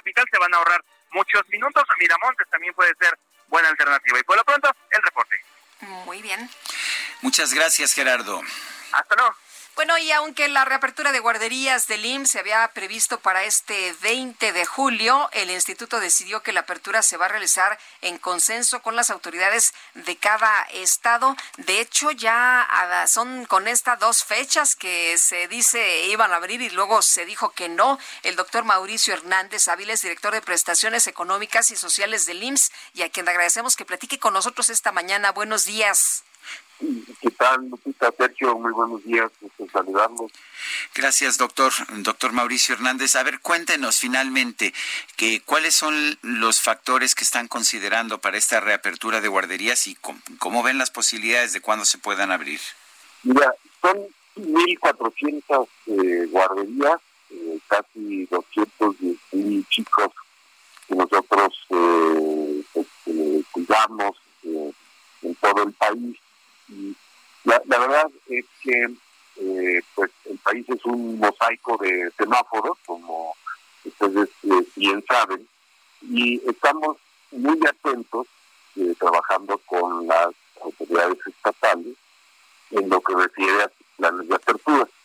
las guarderías están, preparadas, las guarderías eh, según nuestros grupos federales, es una actividad esencial y podría operar, digamos, en, semáforo rojo. Y estamos preparados para hacerlo, porque sabemos que eh, pues, las, mujeres trabajadoras necesitan esta prestación para poder este, ir tranquilas al trabajo. Pero, sin embargo, pues hay eh, diferentes posiciones estatales, hay diferentes ordenamientos y estamos eh, trabajando junto con ellos para incorporarnos a su calendario de apertura. Doctor, ¿sería posible que en algunos estados sí se abrieran y en otros no, dependiendo del semáforo? Eh, así, así estamos eh, funcionando ahorita, por ejemplo, el 20 de junio hay guarderías que ya están funcionando en Aguascalientes, en Michoacán y en Zacatecas, eh, pensamos que para el 22 de julio podría ya eh, empezar a funcionar Sinaloa y estamos trabajando con los otros estados para ver cómo cómo se van este, moviendo las cosas. Tenemos, digamos, situaciones típicas como Puebla, donde pues, el gobernador ha hecho un, llamado específico para que no eh, abramos las, guarderías y nosotros pues, lo respetamos como tal.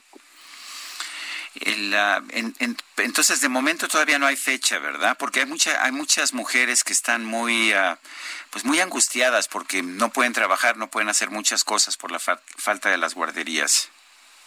Sí, pues eso, la verdad que nos preocupa mucho, porque pues las mamás que tienen a sus en las guarderías es la población más joven. Eh, y es la población a la cual estamos eh, llamando al trabajo, porque es la que tiene menos factores de vulnerabilidad para formas graves de, COVID.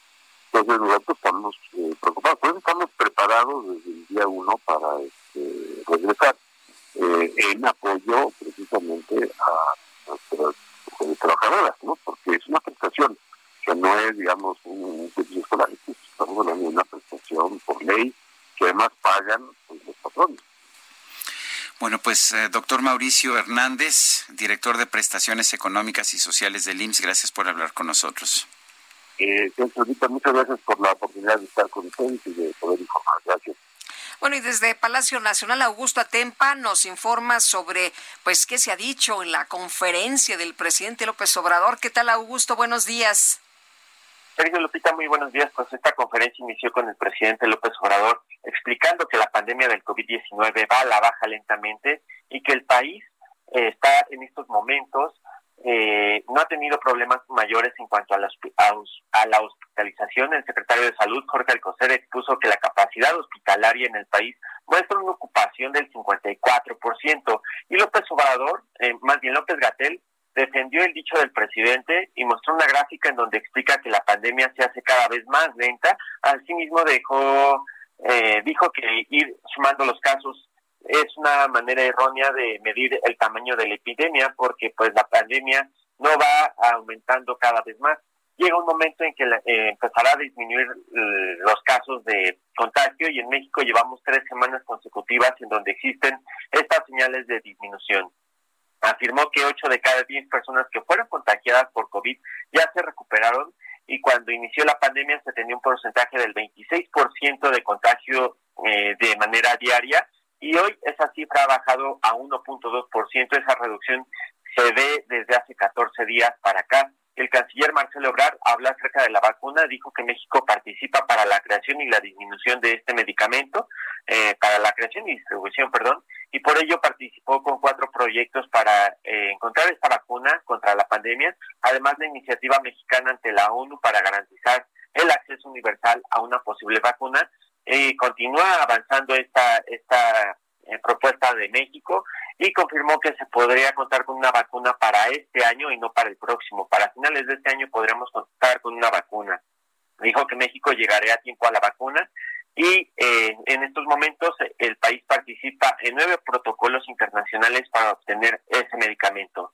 El presidente se le cuestionó sobre aquella iniciativa de los senadores del PAN para denunciar al subsecretario Hugo López Gatell ante la Organización Mundial de la Salud y la Comisión Interamericana de Derechos Humanos.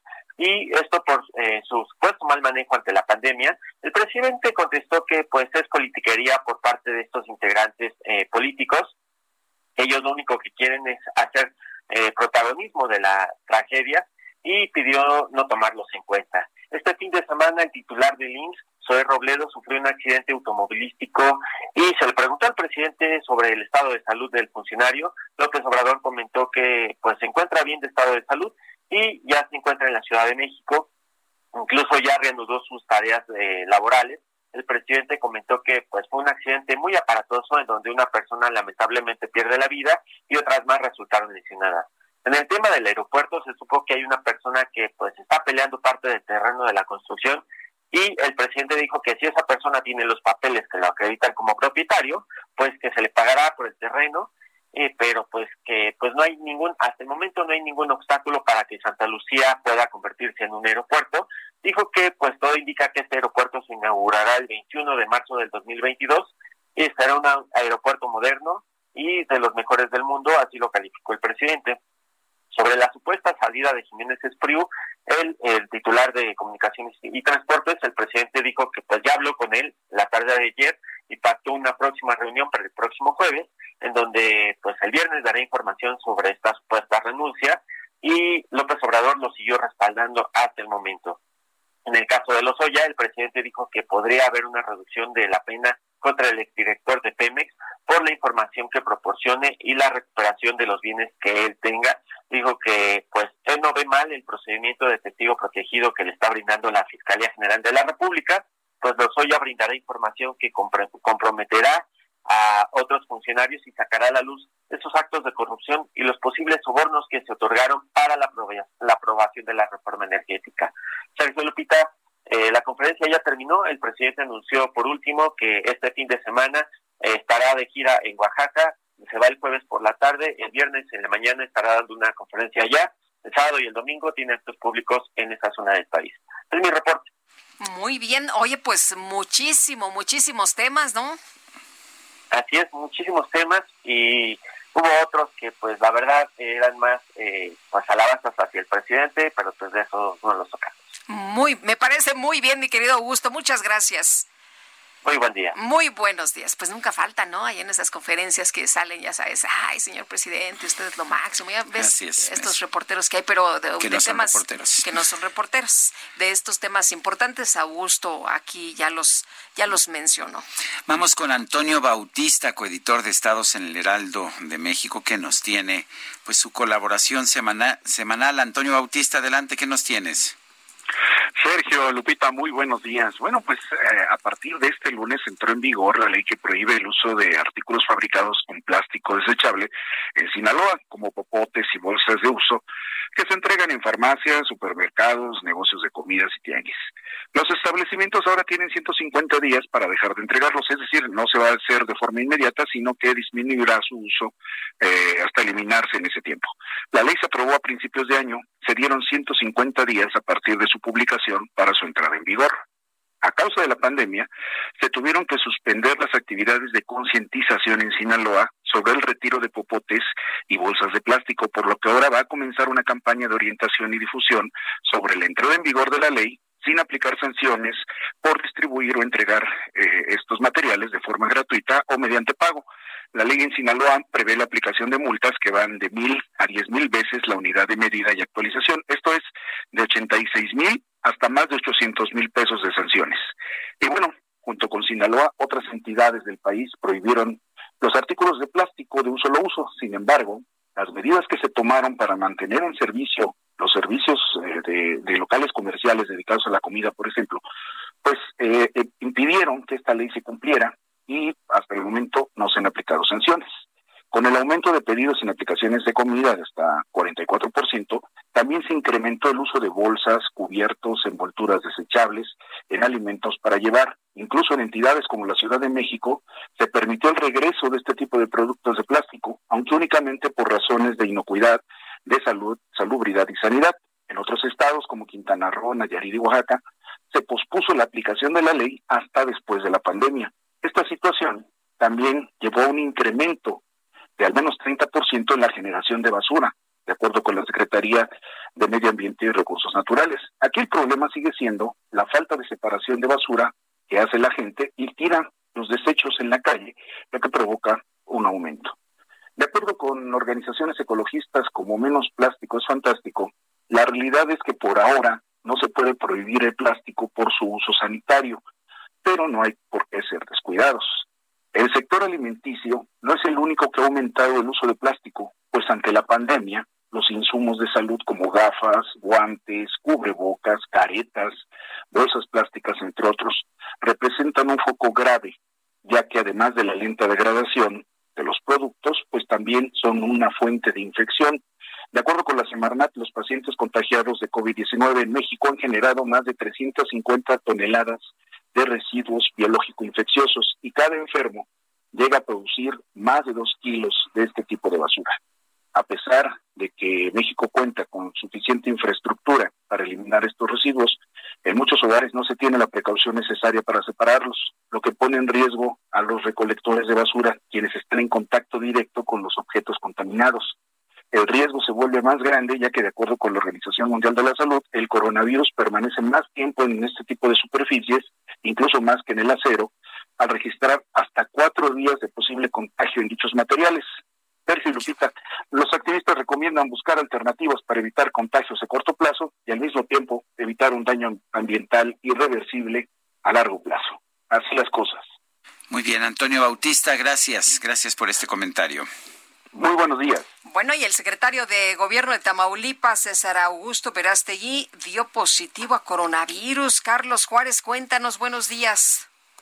Hola, ¿qué tal? Muy buenos días, Sergio Lupita. Un gusto saludarlos esta mañana. Así es, el gobierno de Tamaulipas confirmó que el secretario general de gobierno, César Augusto, dio positivo a las pruebas de coronavirus que se le aplicaron durante el fin de semana a este funcionario, que bueno, es uno de los más importantes de esta administración de Francisco García Cabeza de Vaca. Verástegui Hostos continuará realizando actividades relacionadas con su responsabilidad desde su domicilio en el que permanecerá en cuarentena.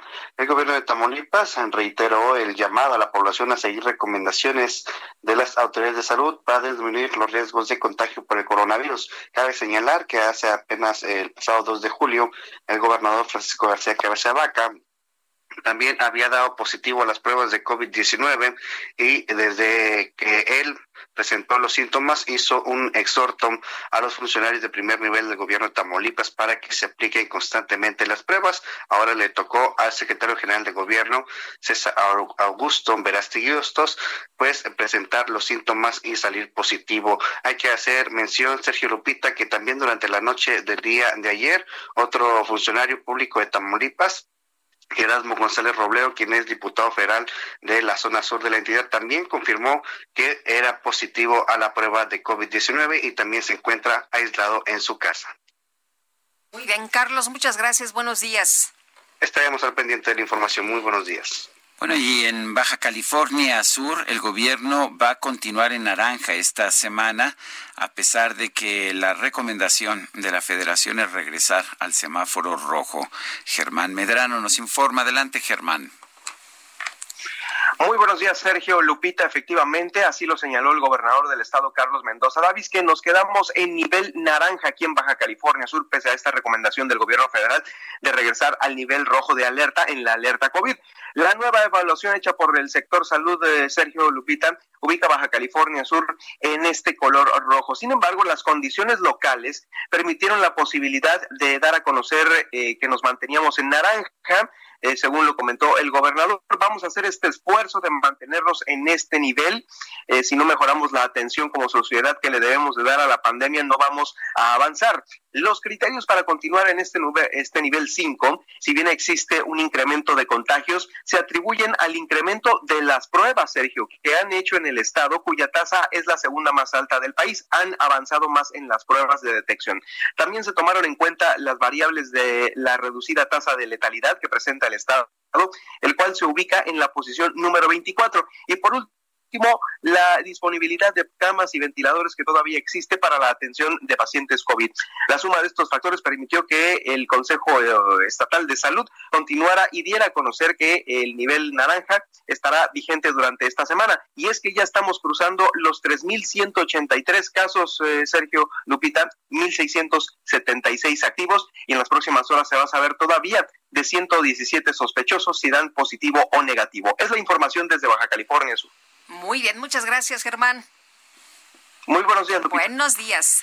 Bueno, después de que se dio a conocer que el gobernador de Coahuila, Miguel Riquelme, había participado con un grupo de alcaldes en un, en un festejo de cumpleaños en plena contingencia.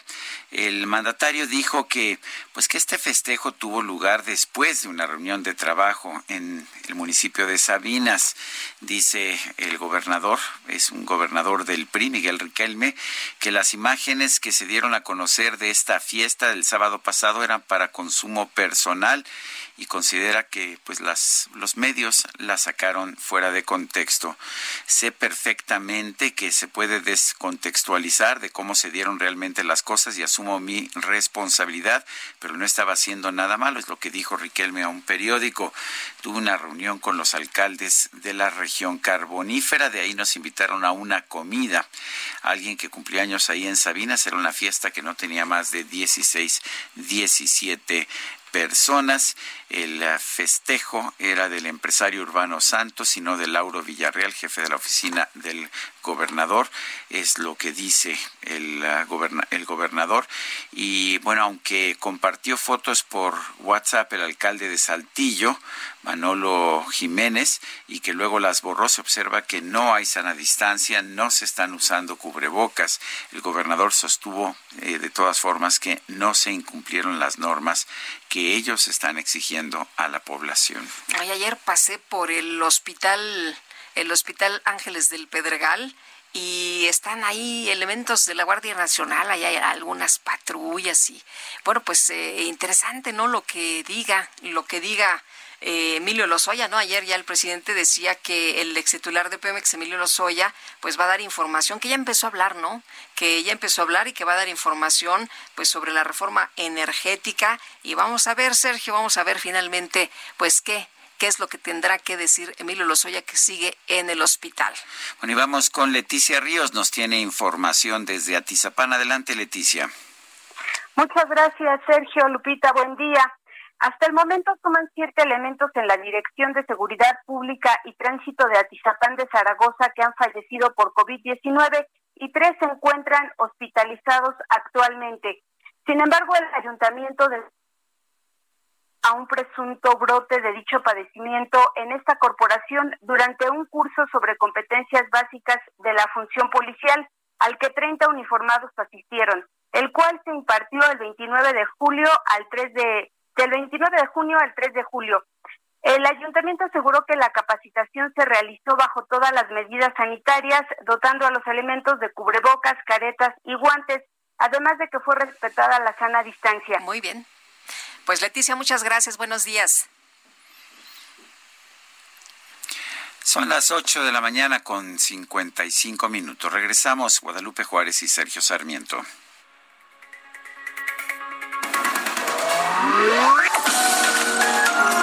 Sergio Sarmiento y Lupita Juárez quieren conocer tu opinión, tus comentarios o simplemente envía un saludo para ser más cálida esta mañana.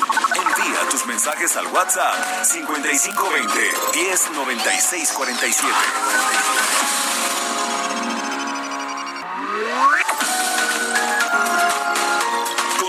Con Sergio Sarmiento y Lupita Juárez por El Heraldo Radio.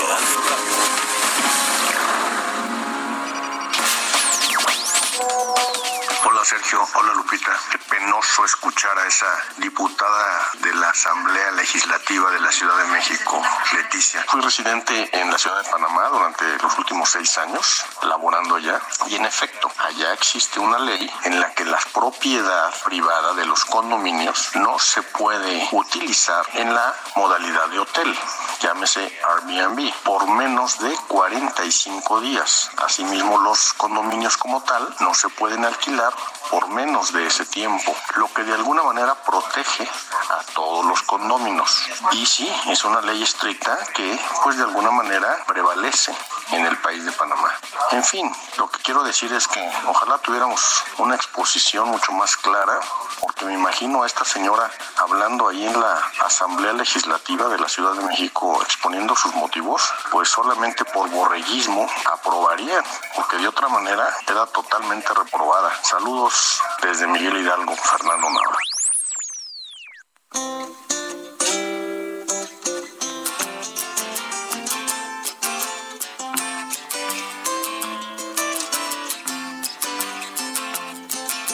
Now I've been happy lately, thinking about the good things to come. And I believe it could be something good has begun. Oh, been smiling lately, dreaming about the world as one. And I believe it could be someday it's going to come.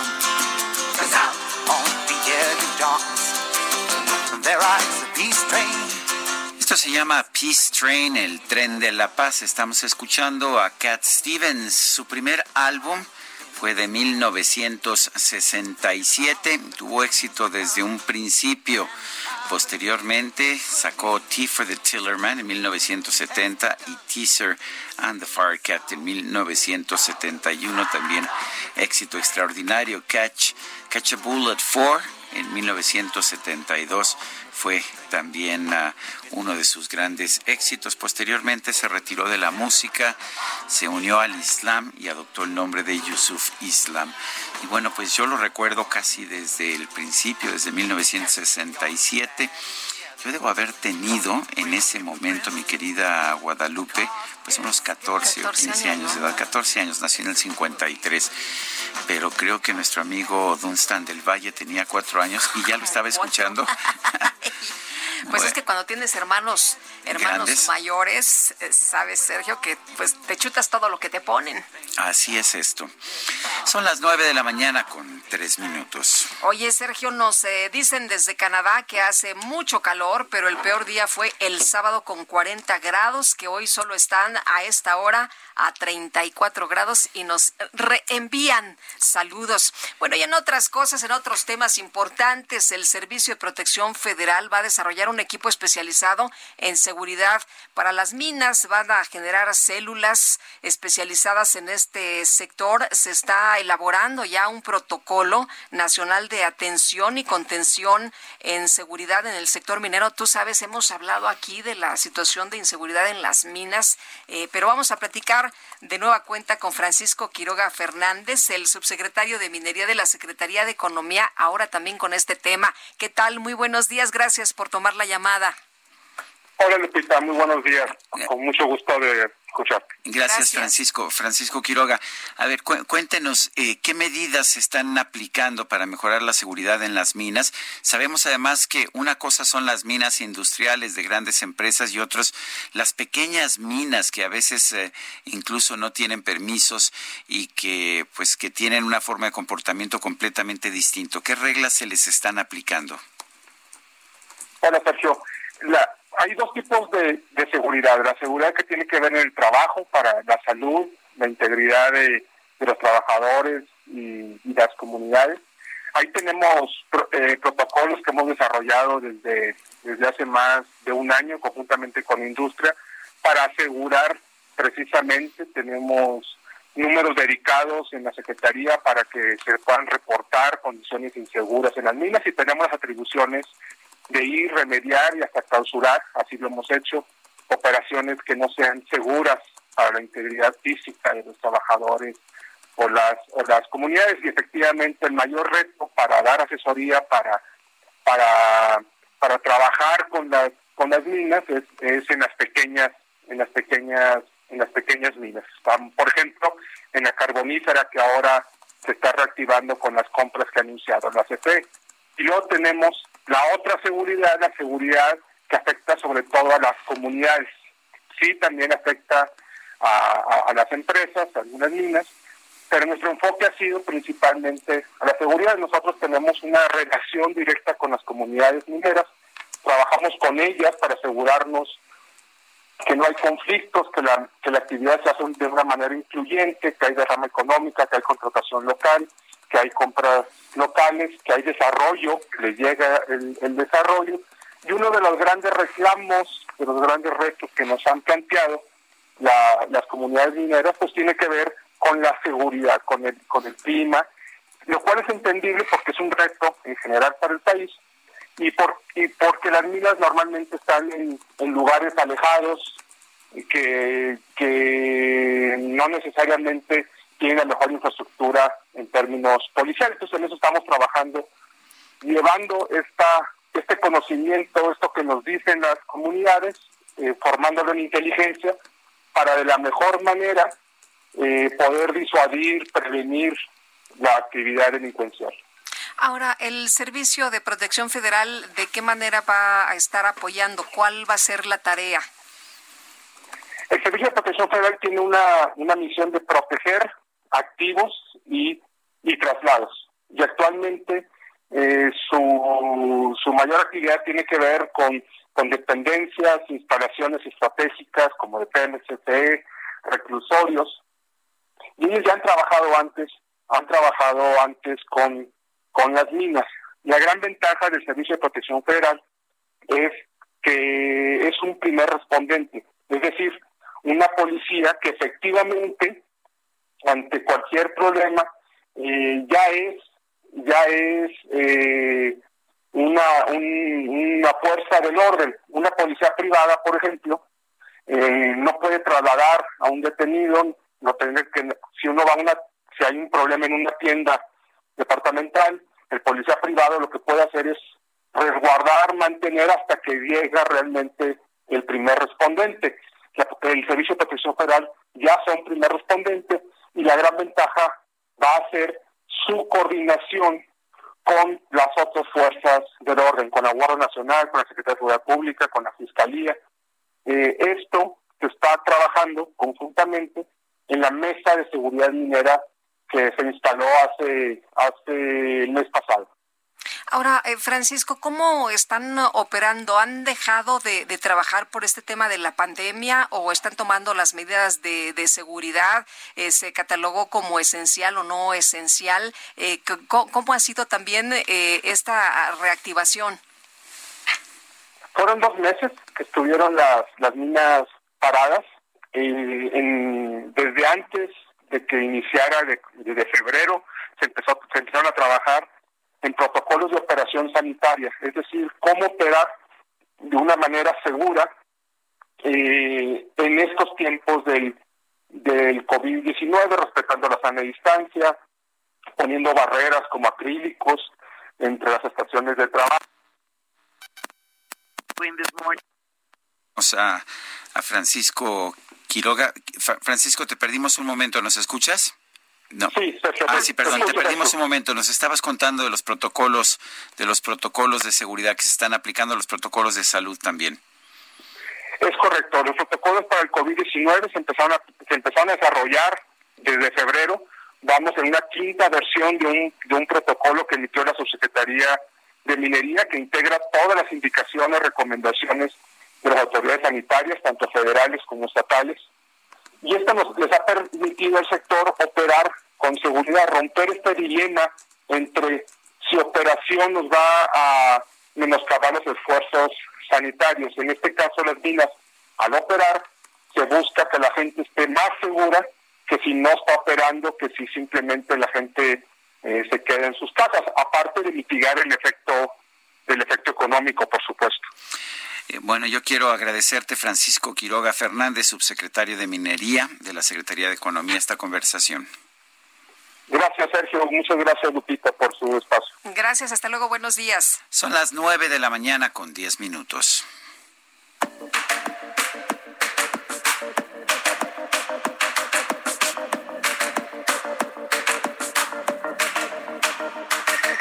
Cruzar el mar, ¿a dónde estás?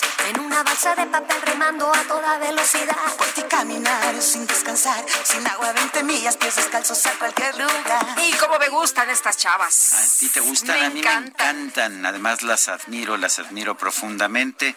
Son Ilse, Ilse y Mimi, sí, las flans, eh, pero están festejando, están festejando 35 años de carrera artística y lo están haciendo con un autoconcierto, que no creo que sea un concierto en un automóvil, ¿verdad?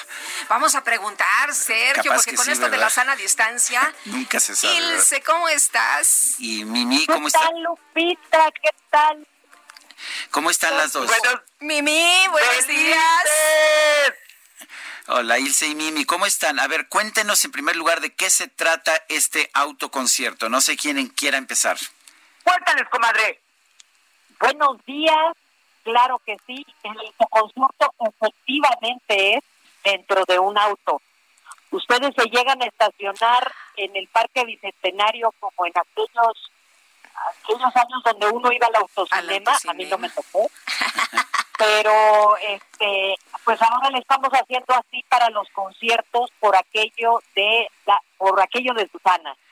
Ah, sí. Oye, cuando yo iba al autocinema, casi nunca veía yo la película. No, no corremos ese riesgo. Para eso me gustaba condenadita. Ah, ¿cómo ves? ¿Cómo ves? Me parece ahora sí que ustedes van a ir a hacer lo que quieran, pero yo creo, mi querido Sergio Adorado, qué gusto saludarte, Lupita, qué gusto saludarlos. Eh, pueden hacer lo que quieran, pero se me hace que te van a dar ganas de bajarte del coche a bailar. Ah, sí. ¿Y si se vale ba- bajarse a bailar?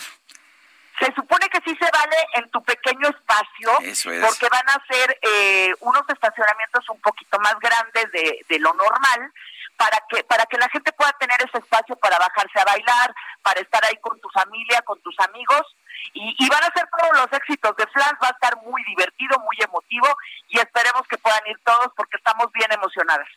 Bueno, son ustedes dos nada más, ¿verdad? No está Ivonne. En esta ocasión sí, Ivonne dijo, chicas, no es falta de cariño, ya no canté, ya estuvo bueno, ya me traen hasta el copete y tiernamente se, se, se retiró y se fue a vivir a la playa, la envidiamos muchísimo y, y pues sí, nada más somos nosotras dos. Ah, qué bien. Pero qué son bien. bast- bastante desrelajientas, ¿no? Alcanzamos a hacer mucha chorcha, chamacos. mucha chorcha, nos divertimos, la pasamos bien y sobre todo el público. Eh, amigos, la verdad es que han sido 35 años de mucho cariño y, y la gente está emocionada de, de vernos y nosotros más de verlos a todos ustedes. Así que yo creo que se la van a alcanzar a pasar bien. Eh, los esperamos a todos este 30 de julio, autoconcierto, y además tenemos nuevo tema, eso que estaban escuchando, es la reivindicación del pop porque porque no queremos tanto reggaetón, tanto perreo, tantito pop para los que nos gusta el pop. Pues no, suena muy bien y entonces van a hacer este recorrido por todos los éxitos de estos 35 años. Vamos a poner estos éxitos y además canciones que se nos han ido pegando en el camino eh, por nuestras respectivas convivencias con diferentes artistas. Entonces, se antoja padrísimo. Bueno, ¿dónde, dónde, nos, dó- dónde encontramos toda la información? ¿Dónde podemos adquirir boletos? ¿Por qué no nos dan eh, así los detalles prácticos? Así es, practiquísimamente en nuestras redes sociales, y- por Instagram, y Mimi por Twitter y por- también por Facebook y en nuestros eh, particulares que yo soy Mimi City con ese 7815 en Instagram y Mimi City en Twitter, ahí les vamos a dar toda la información. O en el Parque Bicentenario eh, que es Drive to Fun se llama este concierto que es este 30 de julio. Eh, cada quien en su coche y se va a poner buenísimo. A ver si se animan a ir, aunque sea que te eches unos besos ahí con tu mujer, Sergio, pero pero sí vayan. Muy bien. Bueno, que Ya conste. estamos, ya estamos listos. Oigan, ¿y van a cantar las mil y una noches?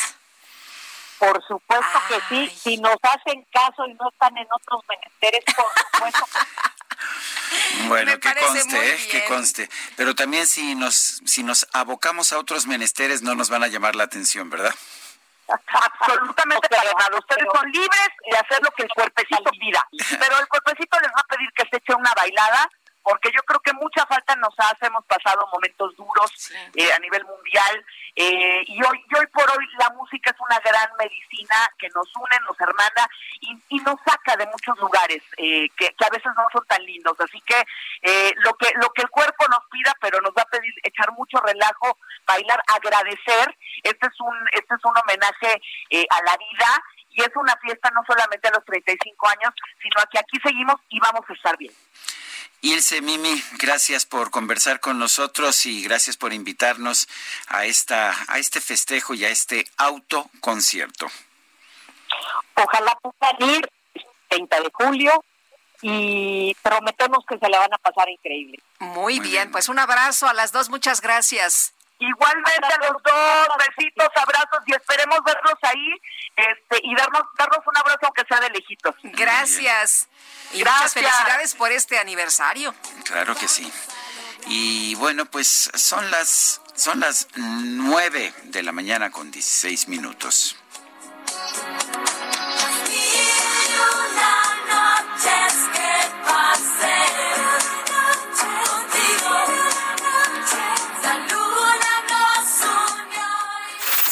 Sarmiento y Lupita Juárez. Tecnología con Dalia de Paz. Y ya Dalia está, de Paz, Dalia de Paz. ya ¿Cómo está. estás, Dalia? Oye, ¿nos acompañas a, a un autoconcierto? Por supuesto, yo quiero bailar esta de Te vi la- bailando, te vi bailando, mi querida Dalia. Estaba bailando, estaba bailando, Lupita, porque tenemos que arrancar con toda la actitud, ¿verdad? Y bueno, quiero agradecerles rápidamente, Sergio Lupita, eh, todo su apoyo, palabras también durante estos días que pues no han sido fáciles para mí, para mi familia. Sin embargo, sé que la vida debe continuar y como les decía, eh, pues no me resta más que pedirle a todos que nos cuidemos y cuidemos a los nuestros. Y mientras tanto, los abrazo virtualmente y vamos a bailar virtualmente también, esperando pues que nos podamos ver muy pronto. Y hoy quiero hablarles, Sergio Lupita, amigos, de una herramienta que me pareció muy relevante, se llama Canasta Rosa, y es una plataforma para comprar y vender productos únicos, artesanales y locales, en la que es posible encontrar desde un cubrebocas reutilizable, por ejemplo, en 70, 80 pesos, hasta una canasta familiar. Hasta hace unas semanas, fíjense que esta eh, canasta rosa está disponible en web y web mobile y hoy ya podemos descargarla en una aplicación gratuita para iOS y Android, se llama así Canasta Rosa, la encontramos y en estos mercados en la que prácticamente podremos ver más de nueve mil tiendas de emprendedores mexicanos y eso es lo que me encantó, sobre todo en este momento que tanto ellos como nosotros, los clientes, no necesitamos para que no salgamos de casa y para que obviamente ellos puedan seguir generando. La app ofrece productos personalizados, únicos y a precios pues muy razonables. Tienen algunas categorías como regalos, fiestas, comida, diseños, flores, infantil, belleza, mascotas, ropa, accesorios, joyería, salud, entre otros. Para probar la app, eh, yo ya adquirí una tabla de quesos artesanal, por cierto, muy colorida y con un diseño muy mexicano, con alebrijes, preciosa la tabla, en una tienda que se llama Fastic, por un precio de 399 pesos, más el envío express en moto para que me llegara el mismo día.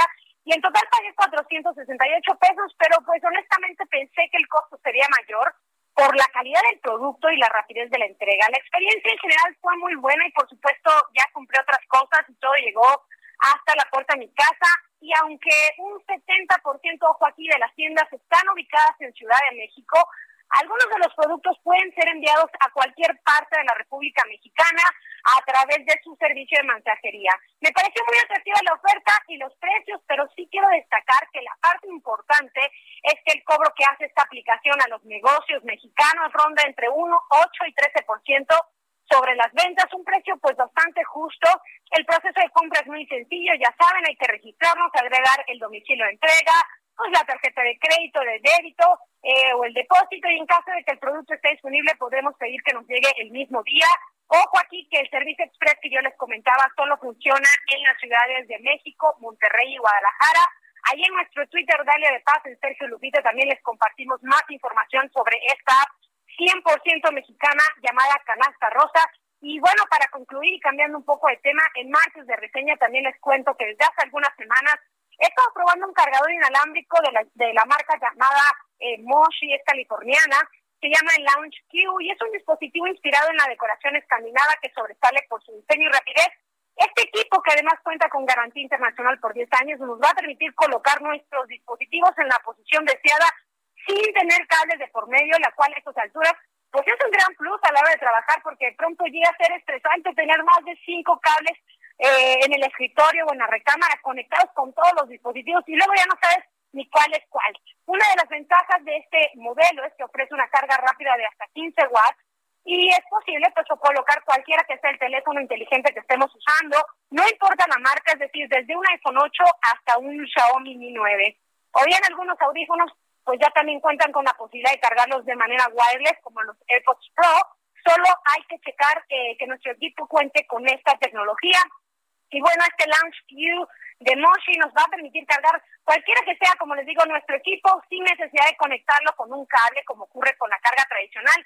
Yo he cargado, por ejemplo, diferentes dispositivos. Uno de ellos es un iPhone y un LG con batería de 4.200 mAh y del 6 al 100% me tomó aproximadamente 2 horas 37 minutos completar el nivel de la batería sin cable de por medio. Entonces, vale la pena este eh, Launch Q tipo stand para que pues puedan colocar ahí su teléfono y mientras tanto puedan ver las notificaciones, tomar videollamadas sin tener que conectar ningún cable. El diseño también es premium, la base es de aluminio, tiene una microfibra color gris y es bastante, bastante sólido. Ahí lo tienen. Este equipo ya está disponible, su precio ronda los 1.600 pesos, que valen la pena. En mi Twitter, Dalia de Paz, en Sergio Lupita también les dejo los links para que vean de qué se trata y se olviden de los cables como tú, Sergio Lupita. Yo sé que ya no quieren lidiar más con los cables. Pues muchas gracias y un fuerte abrazo, Dalia. Abrazo para ustedes. Hasta luego, muy buenos días. Vamos a un resumen de la información. Desde Palacio Nacional, el presidente López Obrador calificó como politiquería todos los señalamientos en contra del subsecretario de Prevención y Promoción de la Salud, Hugo López Gatel, por su trabajo para atender la emergencia sanitaria que van a la ONU, que van a la OEA, que van a la Organización Mundial de la Salud, a todos los organismos internacionales a hacer acusaciones, pero no es más que politiquería. Antes se le llamaba coloquialmente grilla. Entonces hay que tener también este, paciencia, no tomar en cuenta todo ese protagonismo sin fundamento, irresponsable, porque se están queriendo montar en una tragedia. Es lo que hace la prensa amarillista. La prensa amarillista, qué barbaridad. No te preocupes, Gatel. Bueno, y por su parte, el canciller Marcelo Ebrard señaló que en las próximas semanas se van a tomar algunas determinaciones para garantizar el acceso de México a las vacunas contra el coronavirus que están en desarrollo. En este momento estamos entrando en la fase en la que ya habrá que tomar decisiones porque los protocolos y los resultados de ellos apuntan a que sí se podría contar con alguna vacuna este año. Entonces, bueno, ya me dijo el doctor Alcocer y tiene razón de que hay que ya tomar algunas determinaciones en las próximas semanas. Estaremos informando sobre ello en función de la evaluación de cada una de esas vacunas y sus protocolos. en esto, ¿qué les puedo decir? Sintetizo. México va a llegar a tiempo, va a estar, ya está en el esfuerzo por la vacuna. Eso es vital para nuestro país. Este martes, los líderes de la Unión Europea acordaron impulsar un paquete de estímulos económicos por 750 mil millones de euros. Bueno, y la jefa de gobierno de la Ciudad de México, Claudia Sheinbaum, anunció una inversión de 700 millones de pesos en la zona industrial de Vallejo, de los cuales 450 millones se destinarán al Centro de Procesamiento de Residuos Sólidos, que comenzará operaciones en diciembre. Son las 9 de la mañana con 25 minutos. Guadalupe Juárez y Sergio Sarmiento estamos en el Heraldo Radio. Dreaming about the world as one, and I believe it could be. Sergio Sarmiento y Lupita Juárez quieren conocer tu opinión, tus comentarios o simplemente envía un saludo para ser más cálida esta mañana. Envía tus mensajes al WhatsApp 5520 109647.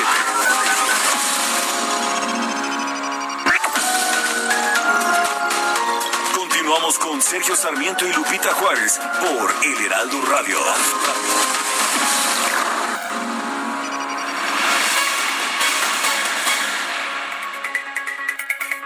Las 9 de la mañana con 30 minutos, amigos, y continuamos aquí en el espacio de Sergio y Lupita. Y bueno, tengo el gusto de presentar en este momento al profesor Moisés Heredia. Él es especialista en medicina alternativa.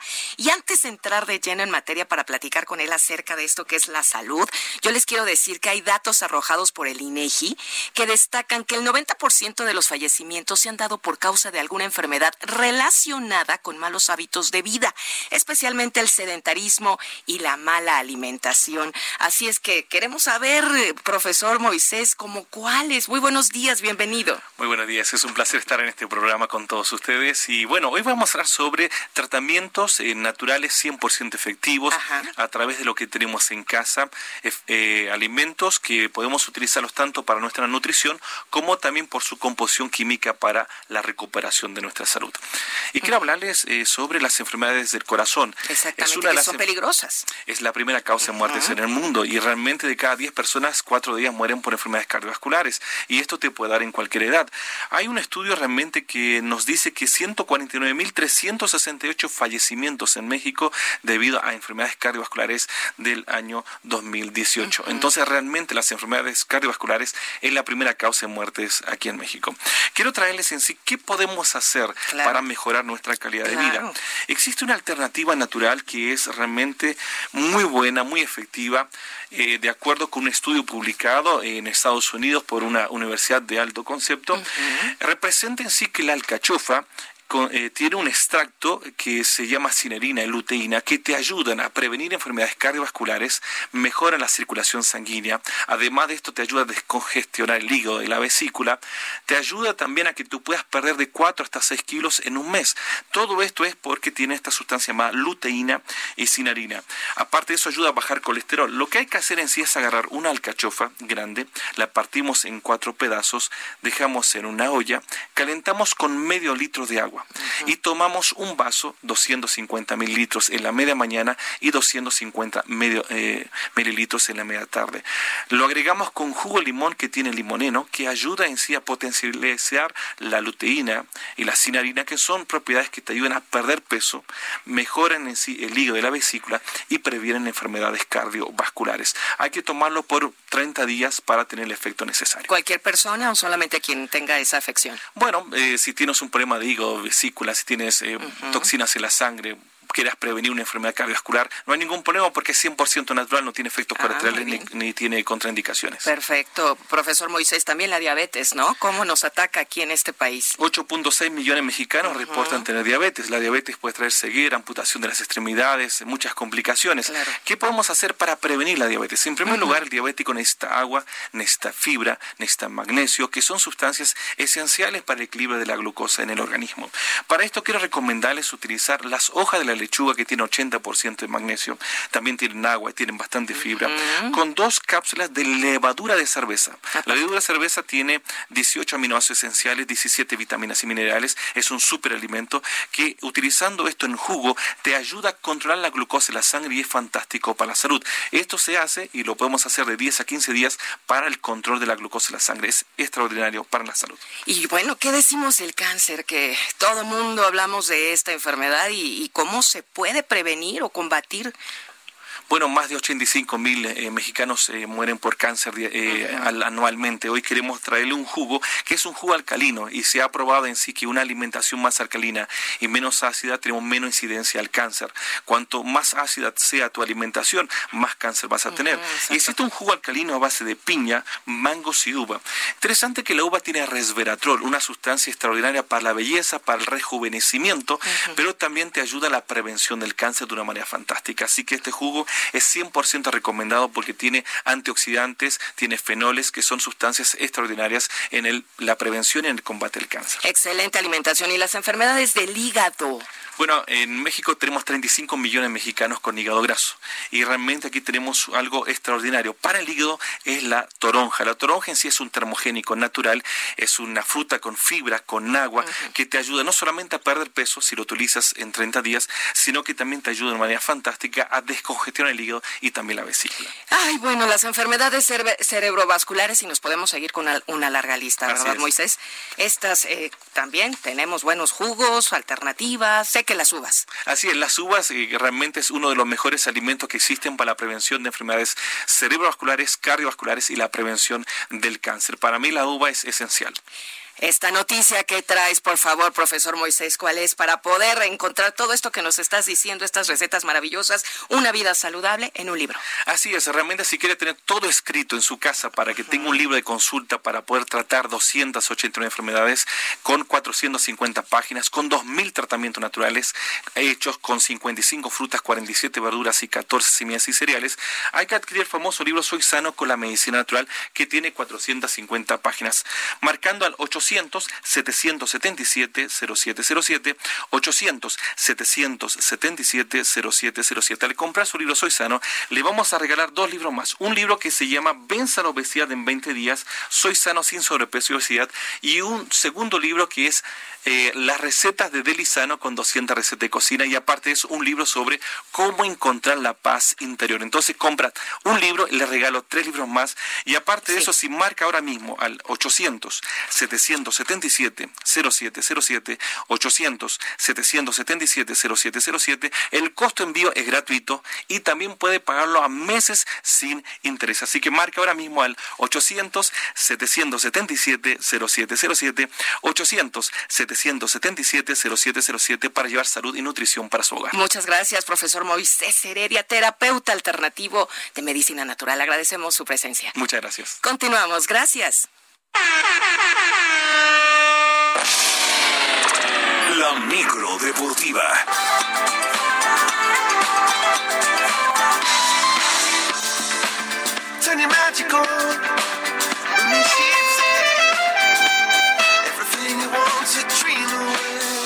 Y ya está con nosotros Julio Romero. ¿Cómo estás, mi querido Julio? Yo estoy muy emocionado. Ya casi empieza el béisbol. Ya casi, ya casi, Sergio Lupita, amigos de la Victoria, muy buenos días. Buenos días. El jueves, el jueves me llama mucho la atención. Bueno, son dos, dos juegos para el Opening Day, el Yankees contra Nacionales, los campeones, y el Dodgers contra San Francisco. Por cierto, ayer los gigantes en este juego de preparación pusieron a la primer eh, coach, mujer, en primera base. Así es que vamos a ver qué es lo que sucede. Sí, ya huele a grandes ligas este jueves. Pero antes, antes, vámonos con la información. La selección de fútbol regresará a la actividad el próximo 7 de octubre, visitando en la Johan Cruyff Arena ya en Ámsterdam a su similar de Holanda. A través de su cuenta de Twitter, la Federación Mexicana de Fútbol confirmó este compromiso que todavía no tiene horario.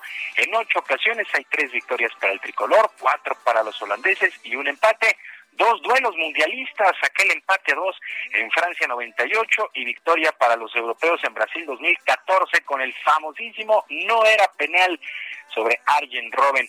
Bueno, el último duelo del tricolor, que por cierto dirige Gerardo Martino, fue el 19 de noviembre contra Bermuda eh, y por la pandemia se han suspendido los amistosos contra la República Checa, Grecia y Colombia. Así es que 7 de octubre regresa la selección mexicana de fútbol. Y en una conferencia de prensa virtual, John de Luisa, presidente de la Femex Food, tocó varios temas, entre ellos aceptó que recibieron millón y medio de dólares que entregó la FIFA como parte de su programa de apoyo en la crisis financiera que provocó la actual pandemia. Eh, parte de este dinero se utilizará en el fútbol femenil y se espera una recuperación financiera en un par de años. Confirmó el duelo contra Holanda el 7 de octubre. En más temas, México sigue peleando el preolímpico de la CONCACAF para que se mantenga en Guadalajara y no se sancionará a nadie que no cumpla con los protocolos sanitarios luego de que la Copa por México, este torneo pretemporada, pues eh, enseñó a personajes como Miguel Herrera, como el Tuca Ferretti, como Ricardo Peláez, que no usaron correctamente el cubrebocas. Vamos a escuchar a John de Luisa, presidente de la Samex Al día de hoy no las tenemos así consideradas, no lo tenemos en el, en el reglamento de que se pueda sancionar con alguna amarilla roja o con alguna suspensión en particular, pero lo que sí vamos a trabajar, y así lo hemos hecho en las últimas semanas, tanto con Liga MX como con los clubes, de que los protocolos y todas las decisiones que se tomen por el bien de los involucrados, llámense jugadores, cuerpos técnicos, personal en los estadios y cualquier eh, otra persona que esté involucrada en la operación de los partidos, por el bien de todos ellos, que se cumplan estos protocolos.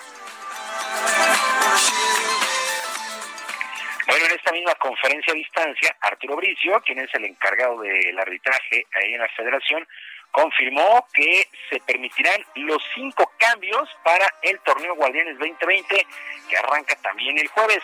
Y en vez de tarjetas amarillas o rojas, como sucede en otras ligas, los jugadores serán invitados a no escupir dentro o fuera del terreno de juego, situación que no debería existir pues prácticamente nunca pero son muy, muy permisivos, eh, pues solamente se les hará una invitación, cuando en otras ligas pues hay de plano tarjetas amarillas al jugador que lo haga. Bueno, en fin, el Leganés y el técnico Javier Aguirre llegaron a un acuerdo y el mexicano no se mantendrá con el equipo después de que este fin de semana perdieron la categoría allá en el fútbol español. En su cuenta de Twitter, la directiva le agradeció al Vasco que llegó en noviembre del 2019, entrega números de 7 victorias, 10 empates y 9 derrotas en los 26 juegos que dirigió Javier Aguirre.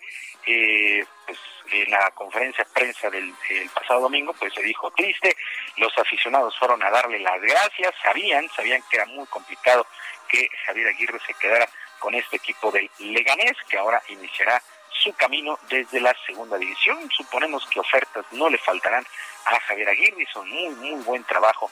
Y el portugués Cristiano Ronaldo hizo historia, se convirtió en el primer jugador en marcar al menos 50 goles en tres ligas distintas, allá en Inglaterra, lo hizo también en España y ahora en Italia, con un doblete, le ayudó a la Juventus a un triunfo de 2 por 1 sobre la Lazio en el, fútbol, en el fútbol allá en Italia, la Serie A de Italia, sin nunca negar que Cristiano Ronaldo es un gran jugador es un gran jugador y 50 goles en tres ligas distintas, pues no, no cualquiera.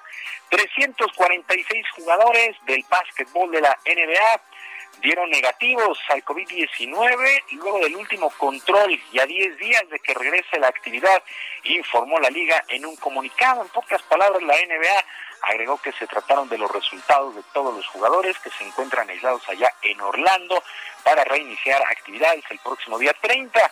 Las pruebas fueron realizadas el 13 de julio y en caso de que en un futuro alguno de estos jugadores de positivo será aislado de inmediato bajo los acuerdos con el sindicato y esperarán su recuperación, pero también ya la NBA lista, lista para regresar el 30 de julio. Hay que recordar que no todos los equipos estarán participando, solo los que tienen posibilidades de meterse a playoffs. La temporada pues ya lleva un tanto adelantada en la NBA. Y luego de su séptimo lugar en Hungría, el piloto mexicano Sergio Pérez reconoció que honestamente no tiene posibilidades de quedarse en el equipo Racing Point en caso de que el alemán Sebastián Vettel llegue a este equipo, como lo señalan distintos rumores. A pesar de esto, se dijo tranquilo, pues ya que tiene contrato, pero no está en sus manos su futuro. Todo esto porque, pues Lawrence Stroll, quien es el dueño, pues tiene a su hijo ahí, a Lance Stroll, y por supuesto no va a invertir dinero para que su hijo no esté en Fórmula 1, ¿verdad? Bueno, pues así las cosas. Y ya para despedirnos, el ex pitcher de los Zaraperos de Saltillo y de las grandes ligas, Sergio Mitre, fue vinculado a proceso ya que está acusado de feminicidio y violación eh, violación impropia en contra de su hijastra de apenas un año y cuatro meses. A pesar de que varios testigos declararon a favor del lanzador, la juez de control consideró que no era suficiente. Sergio Mitre permanecerá en prisión por lo menos hasta el próximo 5 de septiembre, cuando se lleve a cabo la audiencia intermedia. ¿Qué caso este? Sergio Mitre ya había sido acusado de violencia doméstica en el pasado y ahora pues es acusado de feminicidio y violación impropia a su hijastra de apenas un año y cuatro meses. Perdió la vida. En fin, vaya caso de Sergio Mitre. Sergio Lupita, amigos del auditorio, la información deportiva este martes, que sea un extraordinario día y por supuesto, abrazo a la distancia. Gracias, Julio. Muy buenos días. Buenos días. Son las 9 con 45.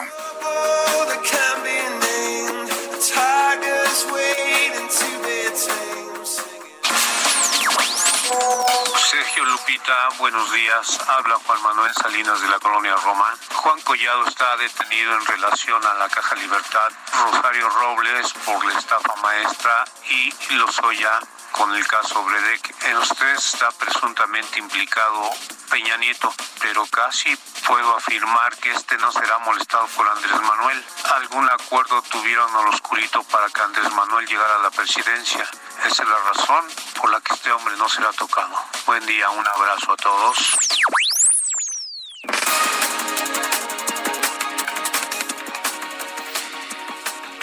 En su conferencia de prensa de esta mañana, el presidente López Obrador reiteró que el nuevo aeropuerto de Santa Lucía se va a inaugurar el 21 de marzo de 2022, ya que no hay ningún impedimento para seguir adelante con el proyecto.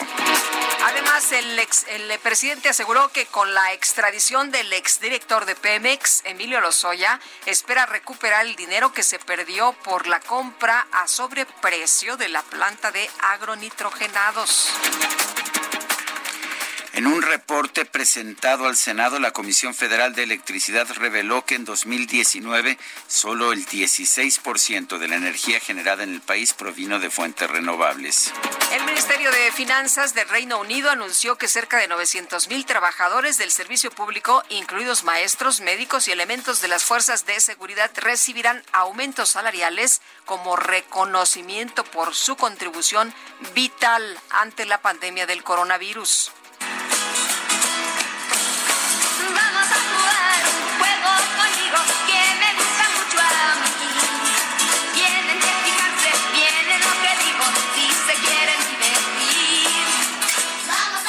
Claro que ya sabe usted cómo son los niños. Bueno, juegan y rompen cosas cuando juegan. Pero bueno, en China se dio a conocer el caso de una travesura que salió muy cara. Los medios locales reportaron que dos niños tiraron una vitrina del Museo del Vidrio de Shanghai que contenía una escultura del castillo de Cenicienta de Walt Disney y bueno, pues la escultura quedó completamente destruida. Los padres de los menores, gente responsable, se comprometieron a pagar los daños, pero no contaban con que la obra está valuada en más de un millón cuatrocientos mil pesos.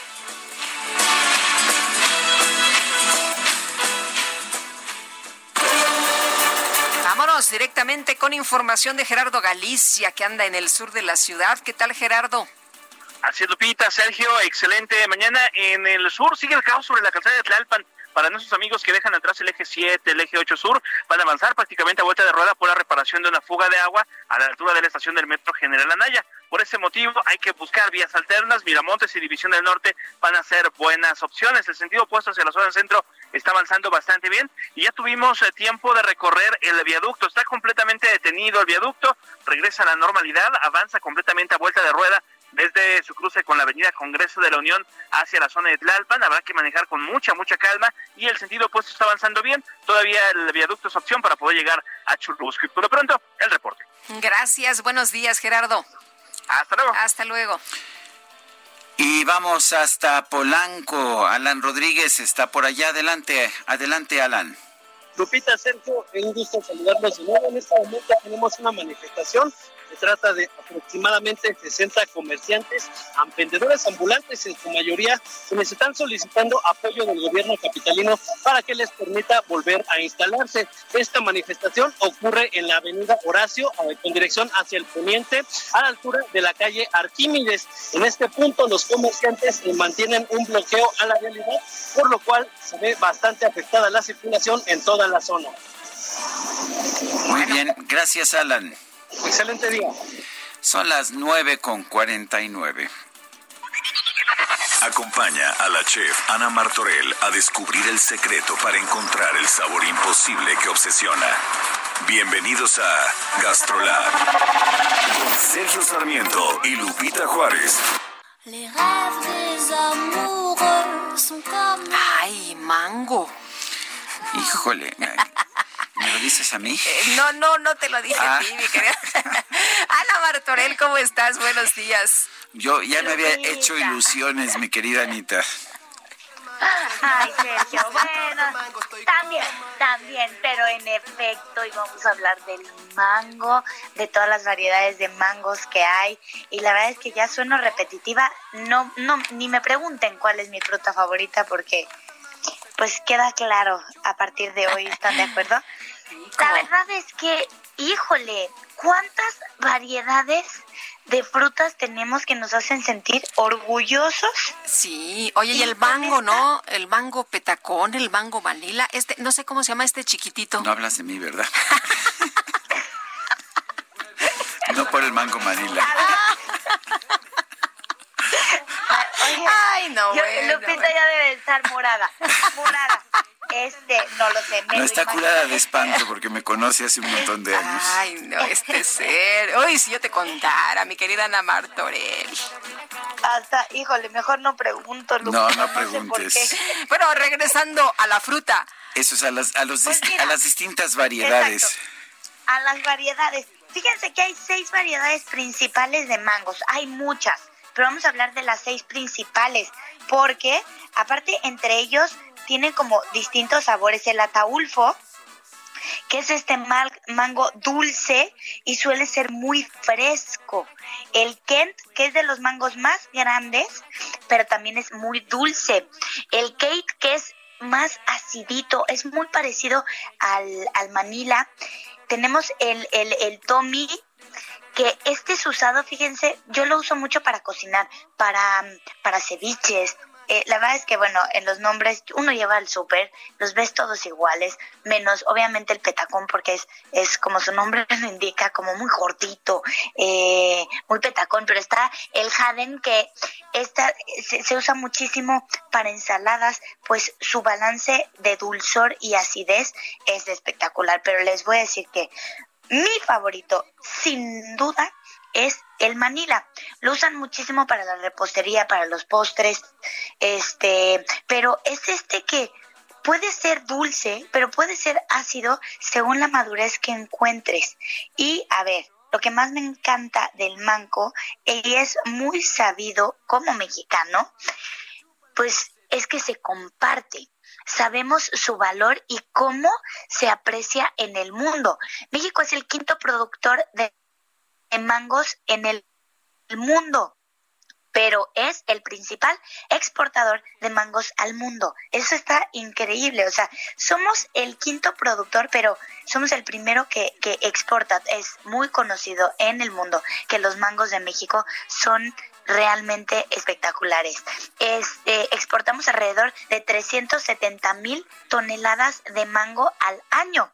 Países como Estados Unidos, Canadá y Japón son los que los que importan de México este producto y la verdad es que debemos de verdad de sentirnos orgullosos. ¿Cuándo es temporada de mango? Escuchen bien esto porque basta de pedirlo cuando no es temporada. Está de febrero a agosto.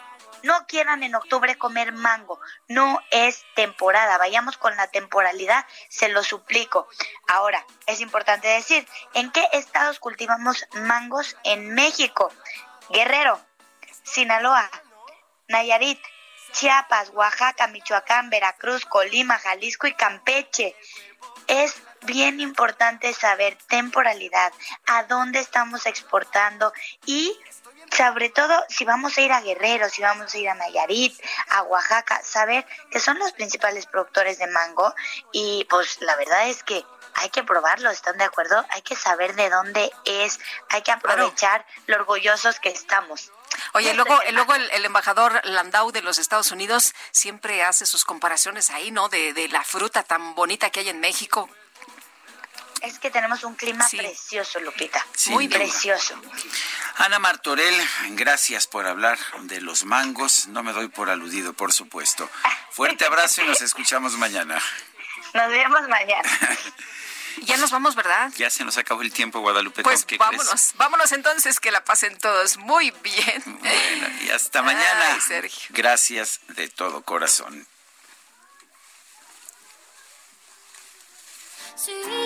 malheureux, pas longtemps chemin, tout ce que je peux, car rien n'est gratuit dans la vie.